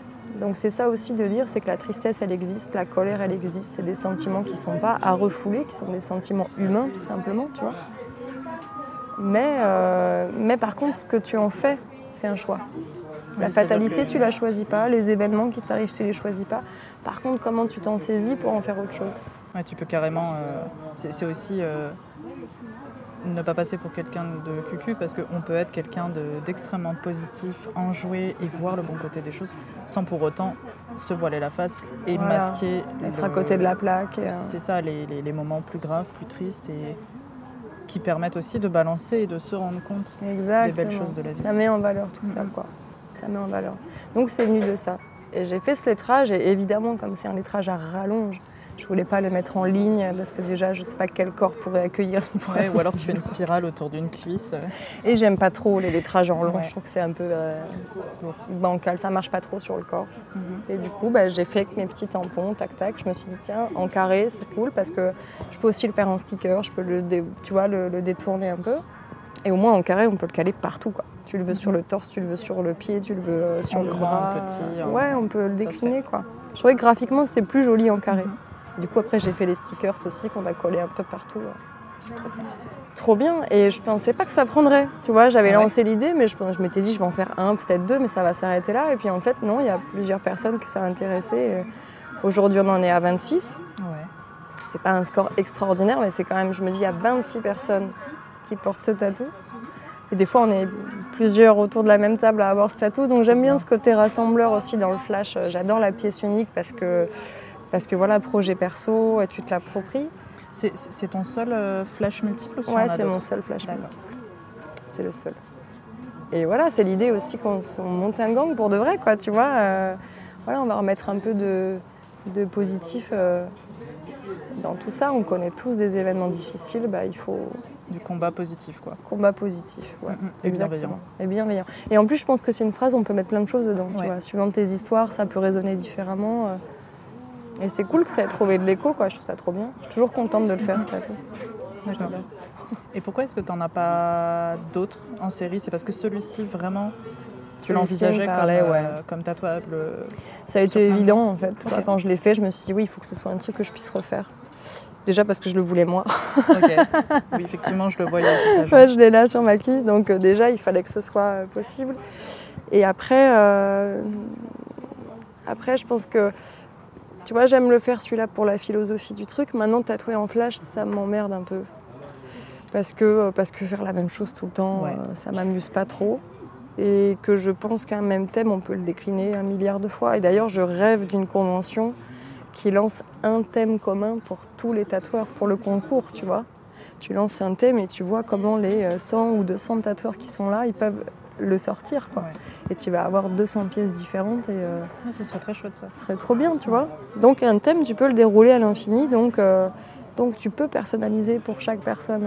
S'il y a des organisateurs de conf qui, nous, entendent, ouais, vraiment, mettez-nous un thème commun et, et on sera content, ce sera drôle. Quoi. Mais même le, public aussi, ça, ça permettrait aussi au, grand public et peut-être à des personnes moins initiées de se rendre compte de la multitude d'interprétations possibles et de tous les différents créateurs qui sont dans, dans le milieu. Et peut-être aussi de pouvoir euh, mieux aiguiller leur choix. C'est peut-être très utopiste comme manière de penser, mais s'il y a une com qui est faite là-dessus... sacré panel, quoi. Bah ouais, parce qu'on a vite tendance à s'y perdre, mais là, c'est un sujet traité par plein de personnes de talent. Donc ça, ça pourrait être vachement chouette. Et puis l'anecdote est géniale, en fait. Tu portes un truc... Sur le fond, tous les, toutes les personnes qui se sont fait tatouer ce truc-là, ils ont ce fond commun, mais la forme qui sort, elle n'a rien à voir avec celle du voisin. Et les personnes qui vont se le faire tatouer ont aussi des raisons différentes Exactement, et un qui les aura amenés à ça. Et le tatoueur a une interprétation différente. Enfin, mhm. Ça laisse plein de questions. Euh, Complètement. J'adore, j'adore cette idée. quoi. Par rapport à, la composition de, de la typo, ouais. Euh, j'avais cru lire dans l'article de Stefayako que tu avais un rapport au rythme et aux chiffres des écrits assez particuliers liés à ta synesthésie. Mm. Donc est-ce que tu peux expliquer ce qu'est la synesthésie, comment ça se traduit chez toi et comment est-ce que ça influence ton processus créatif? Ok. Alors la synesthésie, c'est un drôle de mot pour expliquer tout simplement qu'il y a euh, des neurones en trop qui se promènent dans le cerveau, qui ne sont pas censés exister et qui font des ponts. Des ponts entre les neurones qui sont bien censés être là. Et particulièrement entre les, neurones qui touchent au sens. Donc Louis l'a vu, le toucher, l'odorat, tout ça. Donc ces ponts, ils font qu'il y a une confusion des sens. C'est-à-dire que ce que je vais voir, je dis je, mais on est 3% sur la planète. et je pense qu'il y a beaucoup de gens qui ne sont pas détectés. C'est quelque chose qui est très commun chez les autistes. Asperger ou pas Asperger, mais c'est quelque chose qui existe beaucoup chez les autistes et qui explique du coup beaucoup de comportements autistiques, dont je peux faire preuve quelquefois. Donc ces ponts, en fait, ils vont faire que quand je vois quelque chose, certaines choses, ça ne marche pas avec tout, j'ai le goût dans ma bouche. Quand je vais toucher une matière, euh, je vais avoir des images dans la tête. La musique, elle a des couleurs, elle a des odeurs.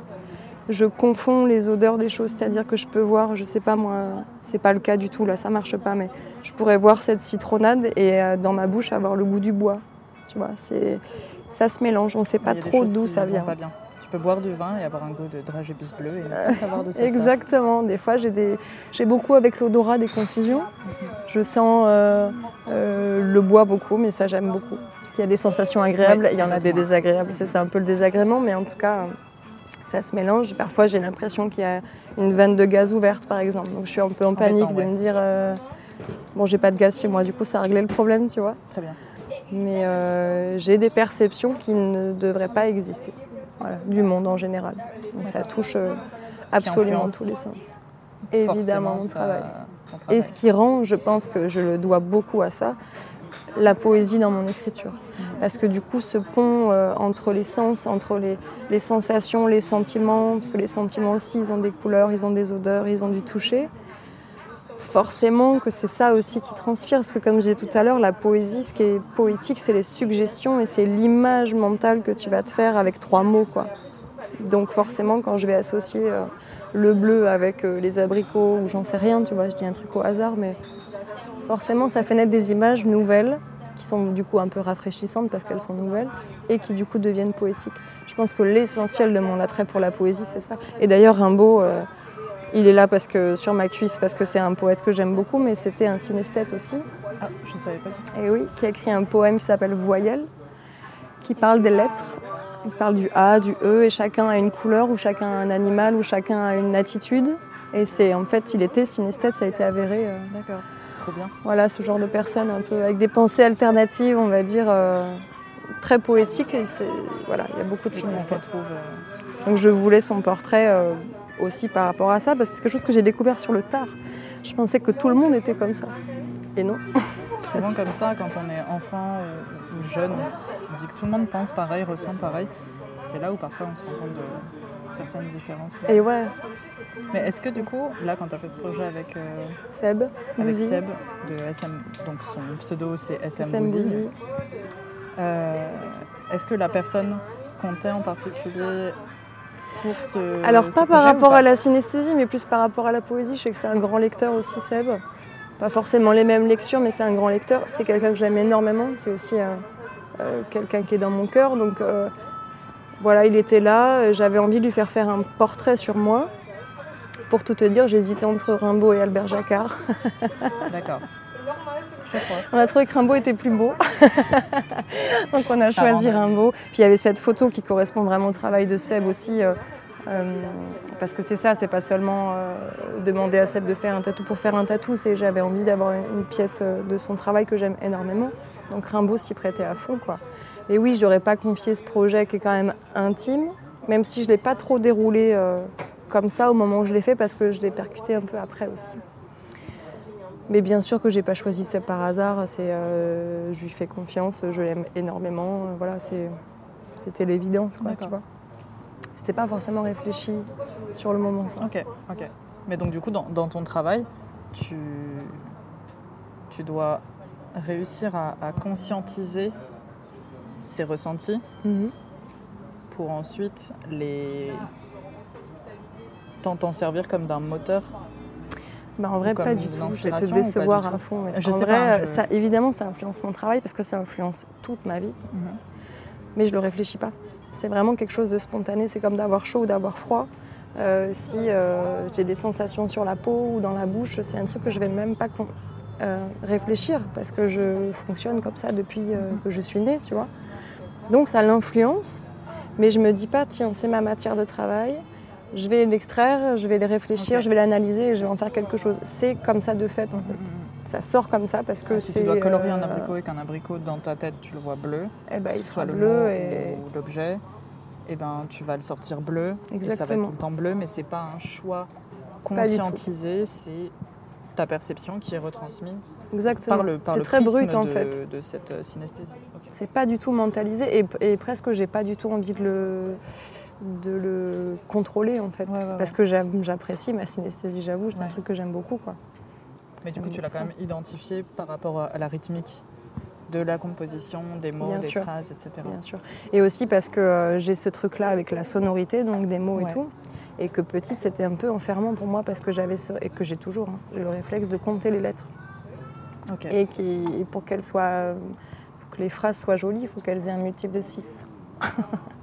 Très bien. Donc j'avais tendance à tout. Et d'ailleurs, tous mes textes sont écrits en multiple de 6. Mais je, je, me dis pas, tiens, il faut que ça tombe en multiple de 6. C'est juste parce que comme le son est bon, je sais que c'est un multiple de 6. Et si tu, regardes tout ce que, j'ai fait. Est-ce que tu vois le son en couleur ou pas Est-ce que ça te fait une, mauvaise couleur quand ça marche pas, bien sûr. Parce et puis que moi, ça fait deux couleurs opposées et ça fait une espèce de vert kaki dégueu. Ben voilà, ça, ça, se mélange pas bien. C'est comme une fausse note. Tu n'as pas besoin de savoir techniquement. Tu l'entends, la fausse note. Mm-hmm. Ben là, c'est pareil. Donc je sais très bien, et tu regardes, si tu prends le temps de regarder tout ce que j'ai écrit, tout est en multiple de 6, sauf si c'est quelqu'un qui a vraiment tenu à ça, que j'ai essayé de modifier pour faire un multiple de 6. Mais ça n'a pas, marché, donc je respecte son et choix. Arrives à tatouer quand même. Et je le fais bien sûr, oui, je ne suis pas non plus euh, psychorigide même. Je me demandais, est-ce que tu as vu que tu as beaucoup travaillé en tant qu'EduxP et que tu as un rapport très empathe et empathique, Les très deux empathique, je crois. Ouais. Au, tatouage et à l'humain qu'il y a derrière. Euh, est-ce que selon toi, on peut parler de tatouage thérapeutique? Et si oui, dans quelle mesure? Ouais, je pense. Est-ce que tu as la sensation de, participer en tout cas à une forme de thérapie euh, ou d'autothérapie Je pense, mais sans dire que je suis tatou thérapeute parce que je trouve que c'est. On ne peut pas s'autoproclamer vraiment. Euh, enfin, on peut pas. Je sais pas, j'ai pas trop réfléchi à la question. Mais moi, si je disais ça, je trouverais que ce serait un peu fort de café, tu vois, de dire ça de moi. Par contre, euh, et comme dans beaucoup de thérapies aujourd'hui, comme on commence à avancer un peu en France parce qu'on est un peu en retard sur le reste du monde. On met beaucoup plus la personne concernée au centre du truc. Donc en fait, c'est plus. Euh, je dirais pas que j'apporte une thérapie, je dirais que par contre, si tu es à l'écoute de la personne que tu reçois, elle peut se thérapiser toute seule en fait, par le biais du tatou. Parce qu'elle a... on choisit pas le tatouage par hasard. On choisit pas euh, le fait de se fabriquer un bobo dont on va prendre soin pour qu'il cicatrise bien, qu'il soit visible, on ne choisit pas par hasard ça, surtout quand c'est relié à des thèmes un peu douloureux ou, euh, ou qui concernent sa propre vie. Donc euh, je pense que c'est plus la personne qui est dans une démarche peut-être thérapeutique, et si elle y trouve son compte, tant mieux. Mais je ne peux pas dire que je travaille de manière thérapeutique. Si ça marche, très bien, tu vois. Je suis, ravie. Mais je ne l'envisage pas comme ça parce que, euh, parce que tu vois les gens 4 heures, quoi et qu'une vraie thérapie, euh, il, faut, il faut rentrer un peu plus profond dans les choses quand même. Après, il y a des gens que tu vas voir 20 fois, qui vont se faire tatouer pendant 10 ans. Bon, moi, j'ai pas 10 ans de tatou, mais euh, déjà sur les 5 années, euh, des gens qui reviennent souvent. Donc, donc oui, peut-être qu'au fil du temps, ça fait thérapie. Maintenant, je ne me pose pas en tant que thérapeute. Quoi. Si la personne vient pour ça, j'essaye de nourrir ce truc-là mais comme elle pourrait venir pour n'importe quoi d'autre, et j'essaierai de nourrir aussi ce truc-là. Voilà. Si c'est en résonance avec moi, bien sûr, mais euh, faut, il faut accueillir en fait. Et après, tu accueilles ce qui est là. Donc c'est pour ça aussi que je prépare pas beaucoup de choses en amont à part le dessin, c'est que je fais confiance à, à, la vibe du moment, quoi, ce qui va se passer. Euh, comme toi, tu fais là avec tes enregistrements, tu vois. On accueille, on voit. On, monte sur le cheval, on y va. Générale, et puis après. bah, voilà on avance. Je viens de retrouver une, une question sur mes notes. Euh, quelle machine tu utilises? Parce qu'on en a parlé tout à l'heure off Mm. micro. Mais est-ce que c'est un choix Ouais. Et pourquoi un choix Alors j'utilise des mécaniques, des traditionnelles à bobine, euh, de Bruno Kea. C'est l'Orkea, Ok. Qui est à Montpellier qui est à Montpellier, qui a une boutique qui tatoue plus. C'était un, un tatoueur à l'époque, il tatoue plus, et maintenant il est builder, donc il fait ses machines. Euh, il fait aussi des séminaires. Donc quand tu achètes ta machine, il te la donne en pièces détachées et il te drive pour que tu la montes toi-même. Tu fais ta petite soudure. Donc déjà, moi, c'est le paradis pour moi parce qu'il y a des outils, il y a des trucs à faire. Euh, c'est un petit objet euh, très joli. Et c'est pédagogique. c'est pédagogique et tu repars avec ta machine que tu as montée toi-même. Donc il y a aussi une fierté à avoir cet objet. Ils sont- elles sont très très belles. Et en plus, le séminaire te permet de les connaître très bien puisque tu apprends à les régler, à les nettoyer, à changer tes pièces. Donc c'est une machine que tu peux garder toute ta vie si tu l'entretiens. Je suis très attachée à Bruno Kea. je l'aime beaucoup. Donc comme pour les tatous, évidemment, j'utilise le matériel de cœur, tu vois. Et en plus, c'est des machines que je trouve euh, très bien. Enfin, tu vois, elles fonctionnent super bien. Elles ont des beaux rendus, les ombrages, les remplissages, les tracés, tout est beau. Une fois que tu as appris à les utiliser, parce qu'elles m'ont fait transpirer, euh, tu vois, les deux gouttes qui tombent sur les tempes, là, quand tu as un peu peur de ce que tu es en train de faire. Je Donc elles m'ont fait bien transpirer. Mais, euh, mais ouais, je les adore, quoi. Et j'ai essayé la rotative, Ouais. parce que je suis pas allergique du tout. hein. Je sais qu'il y a deux écoles, mais, euh, mais je, je- j'ai fait un tatou à la rotative où clairement j'ai un peu brûlé la peau de la personne. Ah ouais? Alors c'est revenu dans l'ordre, hein. c'était pas non plus brûlé euh, dans une dimension, euh, Mais un peu abîmé, quoi. mais un peu abîmé. La cicatrisation était compliquée, donc je me suis dit, ok, t'as mis deux ans et demi à les avoir dans les mains, tes machines, à les connaître, à réussir à, à faire à peu près tout avec ce que tu as envie de faire et sur toutes les peaux. Parce qu'au début, les peaux, les différences, c'est compliqué, et puis après, ça va, tu peux gérer toutes les peaux. Il faut recommencer là, avec une rotative, et recommencer à avoir des trucs pas très sûrs, avec des cicatrisations, que tu sais pas ce que ça va rendre. J'ai dit non, c'est bon, je garde mes traditionnels. D'accord. Et je garde ça et je les adore et je bosse que avec ça. J'ai que des Kea, une traceuse, euh, deux traceuses, une hybride, une remplisseuse. D'accord. Que Nico m'a offert et la petite euh, traceuse que je me suis euh, offerte. Voilà. Ça marche. Et par rapport aux encres, est-ce que tu as des choix aussi en particulier? Est-ce que, parce que tu m'as dit en off que tu étais végétarienne, Ouais, est-ce que tu utilises des encres qui sont véganes ou pas Et Ouais. est-ce que même il existe des encres véganes il y en a beaucoup en vrai. Ouais. Il y en a beaucoup. La Du coup, elles sont, plupart, elles sont je- non testées sur les animaux ou elles ne Ouais, comprennent pas les de deux. composants animaux Les les, deux. les deux Après, c'est pas le cas de toutes les encres, mais honnêtement, la plupart des encres aujourd'hui, Ouais. elles sont, elles sont véganes. Donc euh, tu peux. Après, le truc, c'est que si tu pousses vraiment la question loin, en vrai, le tatouage, c'est pas vegan du tout, du tout, du tout, du tout. Donc euh, on fait le mieux possible, mais euh, la vaseline, euh, même si c'est pas une question de, de, produits animaux, c'est quand même du pétrole. Donc c'est pas ouf tout ce qui est extraction de pétrole, pollution et tout. On utilise énormément de plastique. Ce plastique, il n'est pas bon pour la planète. On utilise des produits désinfectants de surface qui sont clairement des produits euh, de terribles pour le euh, voilà tueurs de vivants. Donc euh, vraiment, si tu es écolo, vegan, c'est compliqué de suivre tes convictions. Maintenant, il y a des gens qui développent des cellophanes biodégradables. Enfin, on- il y a vraiment la question qui se pose, je pense, dans notre génération de tatoueurs. Je veux bien Euh, la référence Ouais, je te filerai tout ça. Je les parce connais que- pas par cœur, mais je les ai dans mes mails parce que je m'y intéresse un peu là récemment pour limiter au maximum.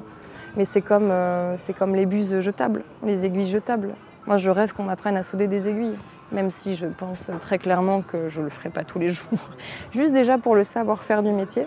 Je crois que c'est Yann Black qui, important. qui expliquait dans une vidéo que tous les matins, il prenait le temps de souder ses aiguilles. Moi, je trouve ça pour génial. le projet qu'il j'aurais pas cette assaise, je pense, tu vois. Mais c'est génial. J'aimerais bien essayer de le faire, de, de voir si ça correspond à, à mes projets, à ma manière de fonctionner. Au moins, ne serait-ce que pour savoir que si tu as un projet en particulier, tu peux adapter ton Bien outil sûr, bien sûr. au maximum, c'est-à-dire ce que tu vas faire rentrer dans la peau. Euh, si, si on pousse le truc, j'aimerais pouvoir euh, être, être en, en mesure de, de fabriquer mes propres encres. Sauf que là, après, on rentre sur euh, que ça soit normé, etc. Oui, là, c'est compliqué. Tu as des Mais- processus de validation. Ne serait-ce que l'outil, quoi. Mais oui, bien sûr. Et puis ça évite d'alimenter aussi un marché qui n'est pas très propre non plus, du marché de la Chine. Tout le matériel qui est exporté, qui fait du, de la route et puis qui a été fabriqué sûrement dans des conditions de travail qui ne sont pas celles de la France non plus, tu vois. Donc euh, ça, les bus jetables et tout. Après, ça nous rend énormément service et je crache pas sur le matériel parce que je l'utilise euh, tous les jours. Mais là, tu vois, euh, récemment, j'ai appris à stériliser des bus en acier. Donc, euh, je peux pas le faire partout. Je peux pas le faire à l'encrophage parce qu'on n'a pas l'espace pour le faire. Ouais. Mais par exemple, je vais en guest à Tribalact à Paris, où ils ont une salle de sté euh, qui est grande parce qu'ils sont, ils sont perceurs aussi là-bas. Donc, je pourrais l'utiliser bon ponctuellement, tu vois. Très bon shop. Ouais. Super, c'est ma deuxième maison au Tribalact. Mais euh, ouais, j'aimerais limiter le plus possible ce côté-là. Donc voilà, pour en revenir au côté vegan, si tu es vegan vraiment et que tu suis ta conviction, se faire tatouer, c'est pas le meilleur des choix pour être en accord avec euh, ton quotidien. Mais on peut faire le mieux possible. D'accord. Parce que c'est vrai que c'était des. On se demande est-ce que c'est un, c'est un choix conscient, jusqu'où il peut aller, jusqu'où les convictions peuvent, euh, aller aussi. Récemment aussi, euh, pour d'autres formes de convictions, mais le féminisme qui fait partie euh, clairement de, de- de ma vie, euh, j'ai vu un, un tatoueur qui, euh, qui proposait, je crois que c'est Pretty Little Stickers ou Stinkers, je suis pas sûre mais qui, euh, après avoir eu écho de retours négatifs à son propos, euh, par un moyen détourné, a, a mis en place un, un moyen que d'avoir des feedbacks anonymes par rapport à son travail pour que les personnes puissent se sentir en sécurité. Elles peuvent mettre le nom qu'elles veulent, etc. Euh, j'ai vu ça aujourd'hui, hein, euh, on a, dans le train pour, euh, pour venir, et j'ai trouvé la démarche super chouette parce que peut-être que parfois on n'a pas été euh, super sécurisant avec euh, quelqu'un et peut-être qu'on l'a mis mal à l'aise sans le savoir. Mais du coup, ça lui permet, et c'est ce qui, il ou elle d'ailleurs, je, je ne sais pas, ça permet à, à cette personne en tout cas de, de pouvoir apprendre et d'avoir l'opportunité de s'améliorer. Et je trouvais la démarche super chouette, C'est vrai. qui est une autre, euh, une autre manière de s'engager, mais que je trouve super euh, bienveillante et, et à l'écoute d'une autre manière, parce qu'au-delà de la, de la rencontre, il faut aussi que la personne en face de toi puisse être en mesure de te, de te faire part de ses limites. Parfois, c'est très difficile de communiquer et tout le monde n'est pas sûr. capable de le faire de la même manière. Puis il faut un rapport d'égalité pour ça. C'est ça. Et il y a énormément de personnes qui pensent que euh, le tatoueur, c'est un peu une rockstar, euh, un peu quelqu'un d'inaccessible, euh, qui a un savoir particulier. euh, Lui, il sait, moi, je sais pas. Il y a des gens qui n'osent pas dire non. qui- C'est pour ça que je fais les dessins à l'avance. Parce que je veux pas me retrouver à être dans cette pression-là malgré moi, c'est-à-dire d'imposer à quelqu'un qui ne saura pas me dire non, parce qu'il imagine peut-être euh, qu'on dit pas non à un artiste ou je ne sais pas, tu vois, ce genre d'a priori. euh. Mais il faut que le rapport soit égalitaire. C'est pour ça qu'encore une fois, l'accueil il est essentiel. Parce que ce truc-là, tu peux le faire sauter tout de suite. Ce rapport inégalité, euh, si la personne se sent impressionnée par le tatoueur, ce qui était mon cas quand je suis venue me faire tatouer la première fois par Nico, j'étais, euh, tu présentes ton dessin, tu le donnes un peu en tremblant parce que toi, tu n'es pas dessinateur et parce que tu sais pas s'il va trouver ça bien et qu'il y a des tatoueurs qui te ménagent pas forcément non plus, quoi. Qui t'envoient bouler parce que ton, ton truc, c'est de la merde, quoi. Et bon. Oui, euh, mot pour mot. Toi, tu as mis toutes tes tripes, euh, tu Ouais, t'es mis ouais. un peu un coup de pied au cul pour aller jusqu'à la boutique, te dire j'y vais, et puis en fait, tu es reçu comme ça, c'est compliqué quoi. Alors qu'avec un café, une petite discussion d'une demi-heure avant d'attaquer, déjà, tu as fait sauter quelques barrières euh, qui montrent que. Ouais, on est tranquille quoi.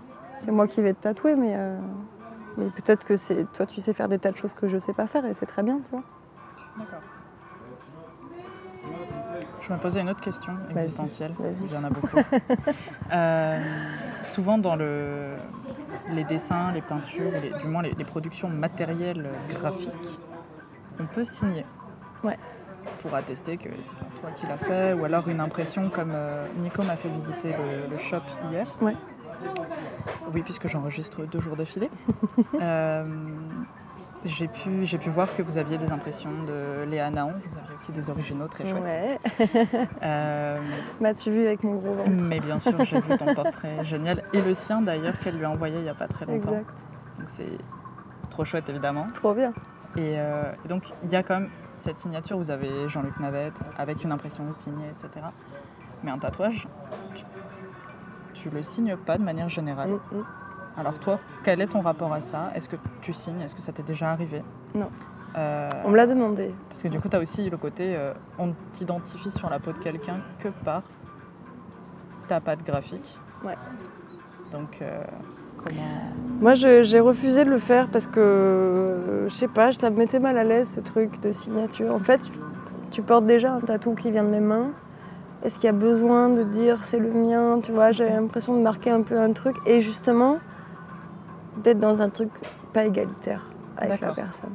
Je sais pas comment te le, te le traduire vraiment parce que c'est un peu abstrait dans ma tête, mais tu as déjà le dessin que j'ai fabriqué.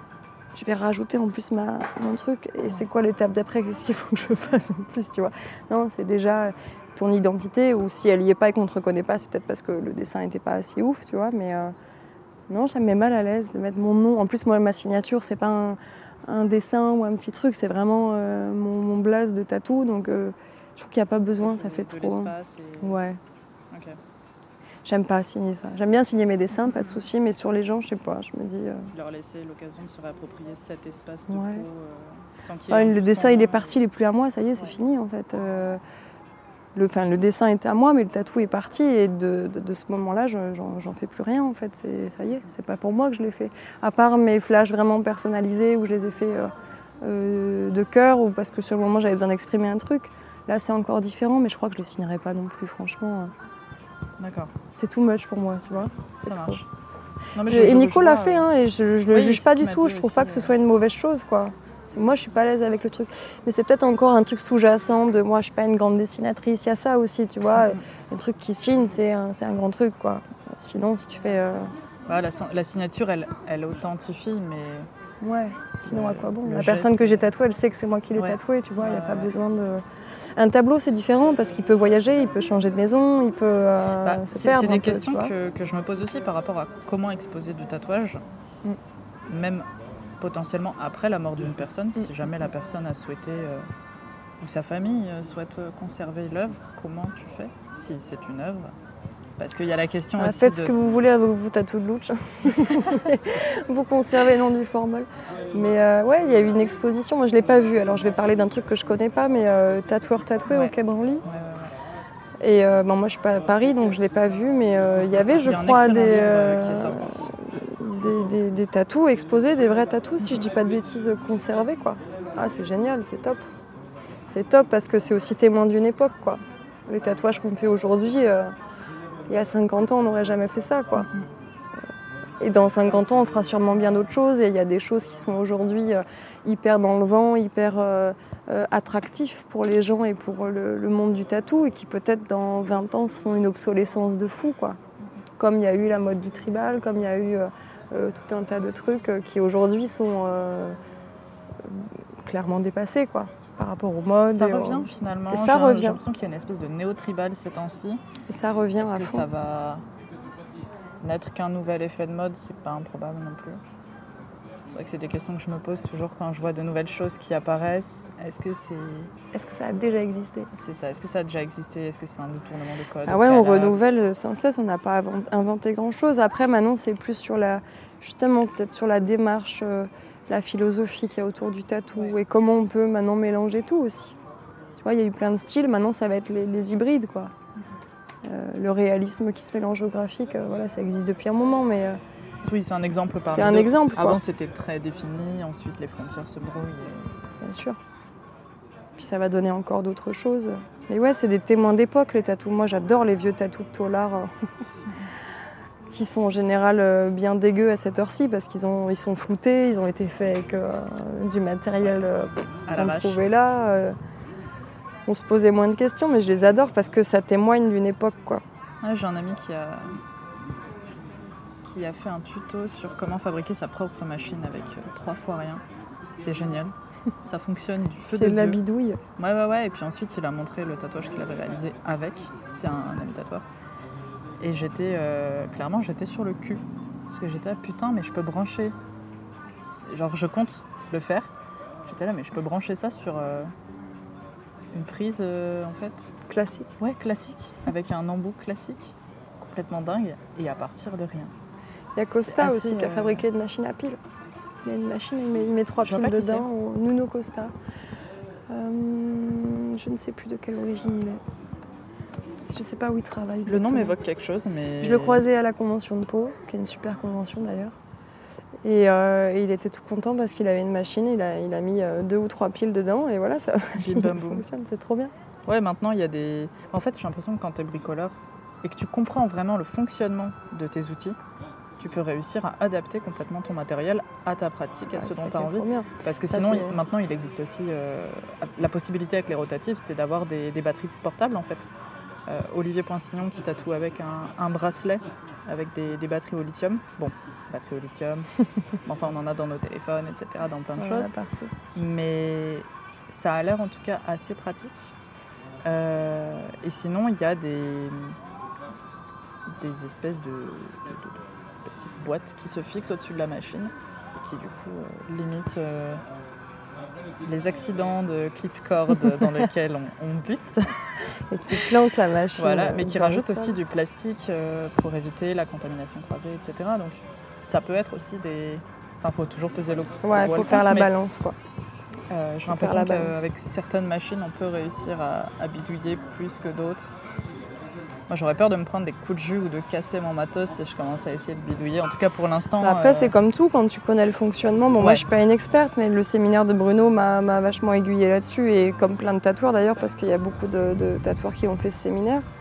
Tu te rends compte que oui, tu peux avoir une action euh, sur ta machine pour euh, la rendre plus souple, la rendre plus nerveuse, changer une pièce ou deux, et, et oui, tu peux clairement transformer ta machine et en tout cas la régler dans le temps, quoi, pour qu'elle soit toujours au top.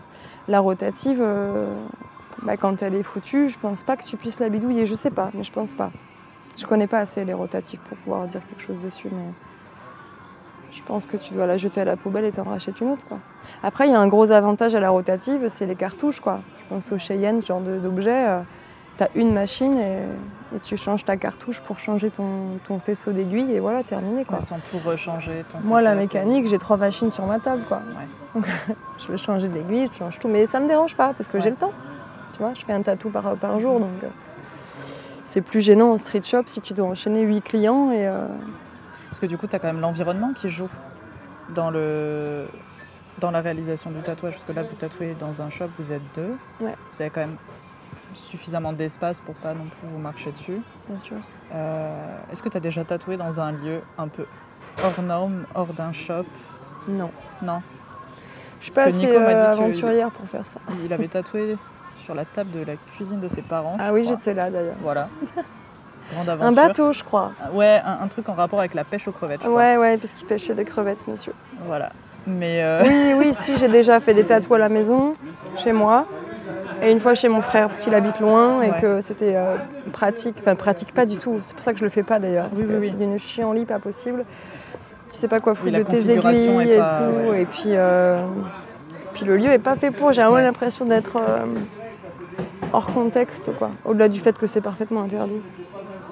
Mais, mais euh, ouais, je- j'aime bien euh, être à la boutique en fait. Elle est faite pour. Tu vois, elle est faite pour. Il y a tout ce qu'il faut. Il y a le carbone si tu as besoin de carbone. Tu veux changer d'aiguille. euh, euh, voilà. Je pense que ça dépend aussi de ton travail et de ta souplesse dans le travail. t'as pas eu un projet qui, qui devait t'emmener à l'extérieur pour euh, que ça fasse plus sens ou... Jamais. Est-ce que c'est quelque chose que tu aimerais expérimenter ou pas du tout? Bah, L'idée d'être dehors, vraiment dehors, dans la nature, je vois, il y a un, un type qui s'appelle Yvan Le Pays, qui fait des paysages. C'est très graphique, c'est Ouais, euh, linéaire et tout. J'aime bien ce qu'il fait. D'ailleurs, il est rigolo parce qu'il fait, il fait, il vend ses tickets de course, ses factures. Il fait un dessin dessus et il le vend le prix de la facture. Comme ça, il se rembourse ses courses en vendant des dessins. Je trouvais ça extraordinaire. Il est trop cool. Et lui, je l'ai vu passer euh, sur les réseaux. Il faisait un tatou euh, dans la montagne et puis au bord de la mer. Et puis vraiment nature-nature, tu vois. T'as que ta machine, la personne que tu tatoues est en avant. Et ça, je trouve ça trop chouette, quoi. Mais pas, j'irais pas le faire. euh, je pense à des mecs, euh, je sais plus comment il s'appelle, ce, ce- ce tatoueur qui a tatoué dans le métro. euh, tu sais, dans les couloirs Dans du les couloirs métro Ouais, Ah non, oui, pour moi, c'est- euh, c'est, ben, euh, je retrouverai la dedans. référence. Si j'avais mon petit carnet avec moi, je, je l'avais noté, Je vois mais là c'est, mais j'ai plus son nom. j'ai changé de carnet et du coup j'ai plus mes références. Je suis arrivée au bout. mais je l'avais noté. Après, c'est des démarches, quoi. Mais euh, je, moi, je- je, sais que c'est à l'aise. En euh, tout cas. euh, Ce monsieur est sur YouTube. Ouais. Celui qui a fait ça. Je crois que c'est un des mecs du VTPK. Mais euh, non, moi j'aime bien que voilà, les choses sont à leur place à la boutique où il y a tout ce qu'il faut. Ça m'a rassuré aussi longtemps. euh, parce que j'ai que 50 tatous, c'est pas non plus énorme, quoi, tu vois. Donc euh, voilà, d'être là où il faut pour le faire. bon je sais que je fais pas de bêtises. euh, ouais, D'accord.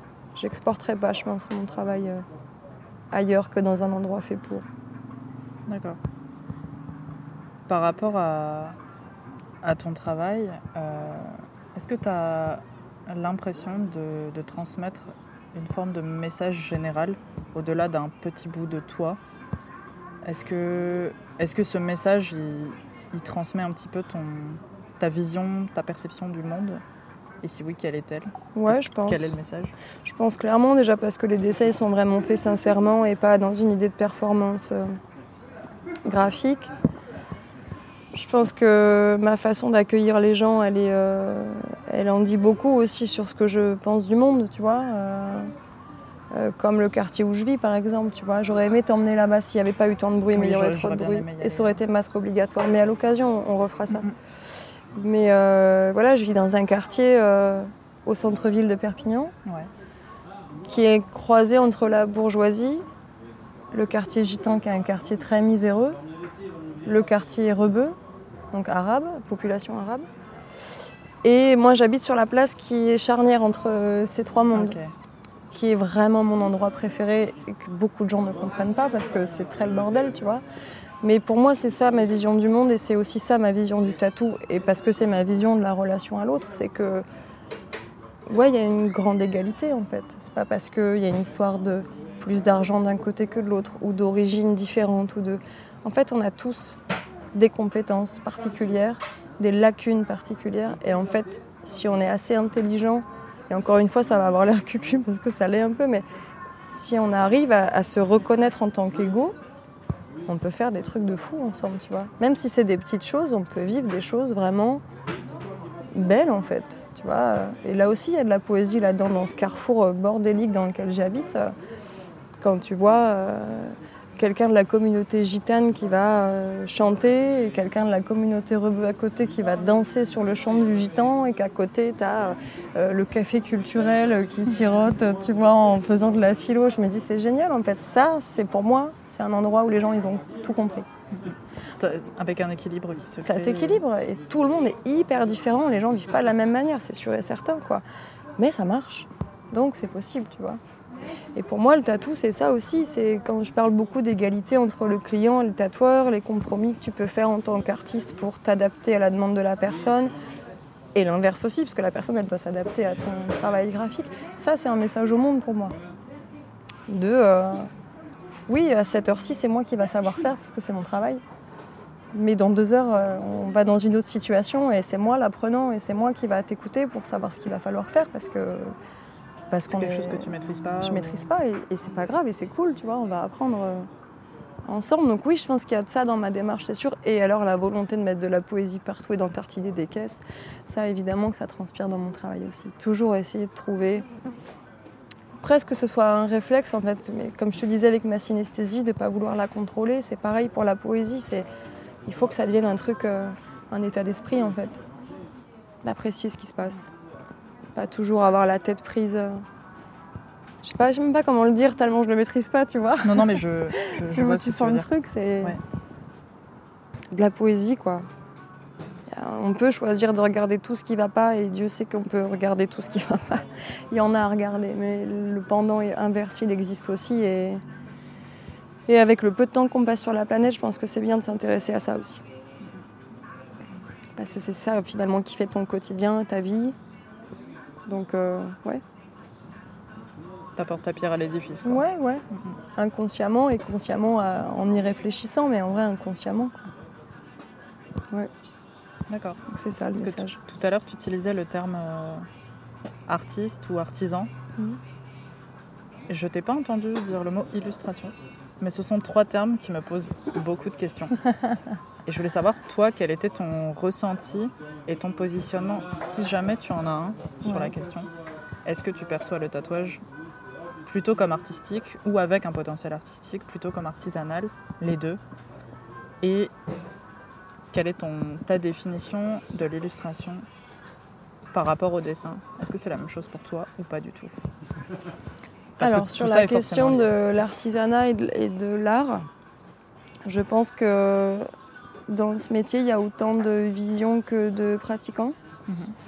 Je pense qu'il y a clairement des tatoueurs qui, sont, qui se revendiquent d'ailleurs uniquement artisans, qui vont avoir un modèle sous les yeux, qui vont reproduire ce modèle ou qui vont faire euh, plus du tatou flash comme on a l'habitude d'en voir de manière classique quand on ne s'intéresse pas forcément à la profondeur du tatou. Il y a aussi ceux qui vont être complètement artistes, euh, presque radicales même j'allais dire, qui font pas de compromis avec le dessin. C'est-à-dire qu'ils vont aller euh, euh, faire le dessin comme ils l'entendent et point barre. Nico est plus de cette trempe-là d'ailleurs, que je respecte de ouf, mais qui ne me correspond pas. D'accord me correspond pas parce que j'ai vraiment besoin de l'accord, encore une fois, de la personne qui est en face de moi et qu'on que, soit d'accord sur ce qu'on va faire. Donc j'ai besoin de sa participation.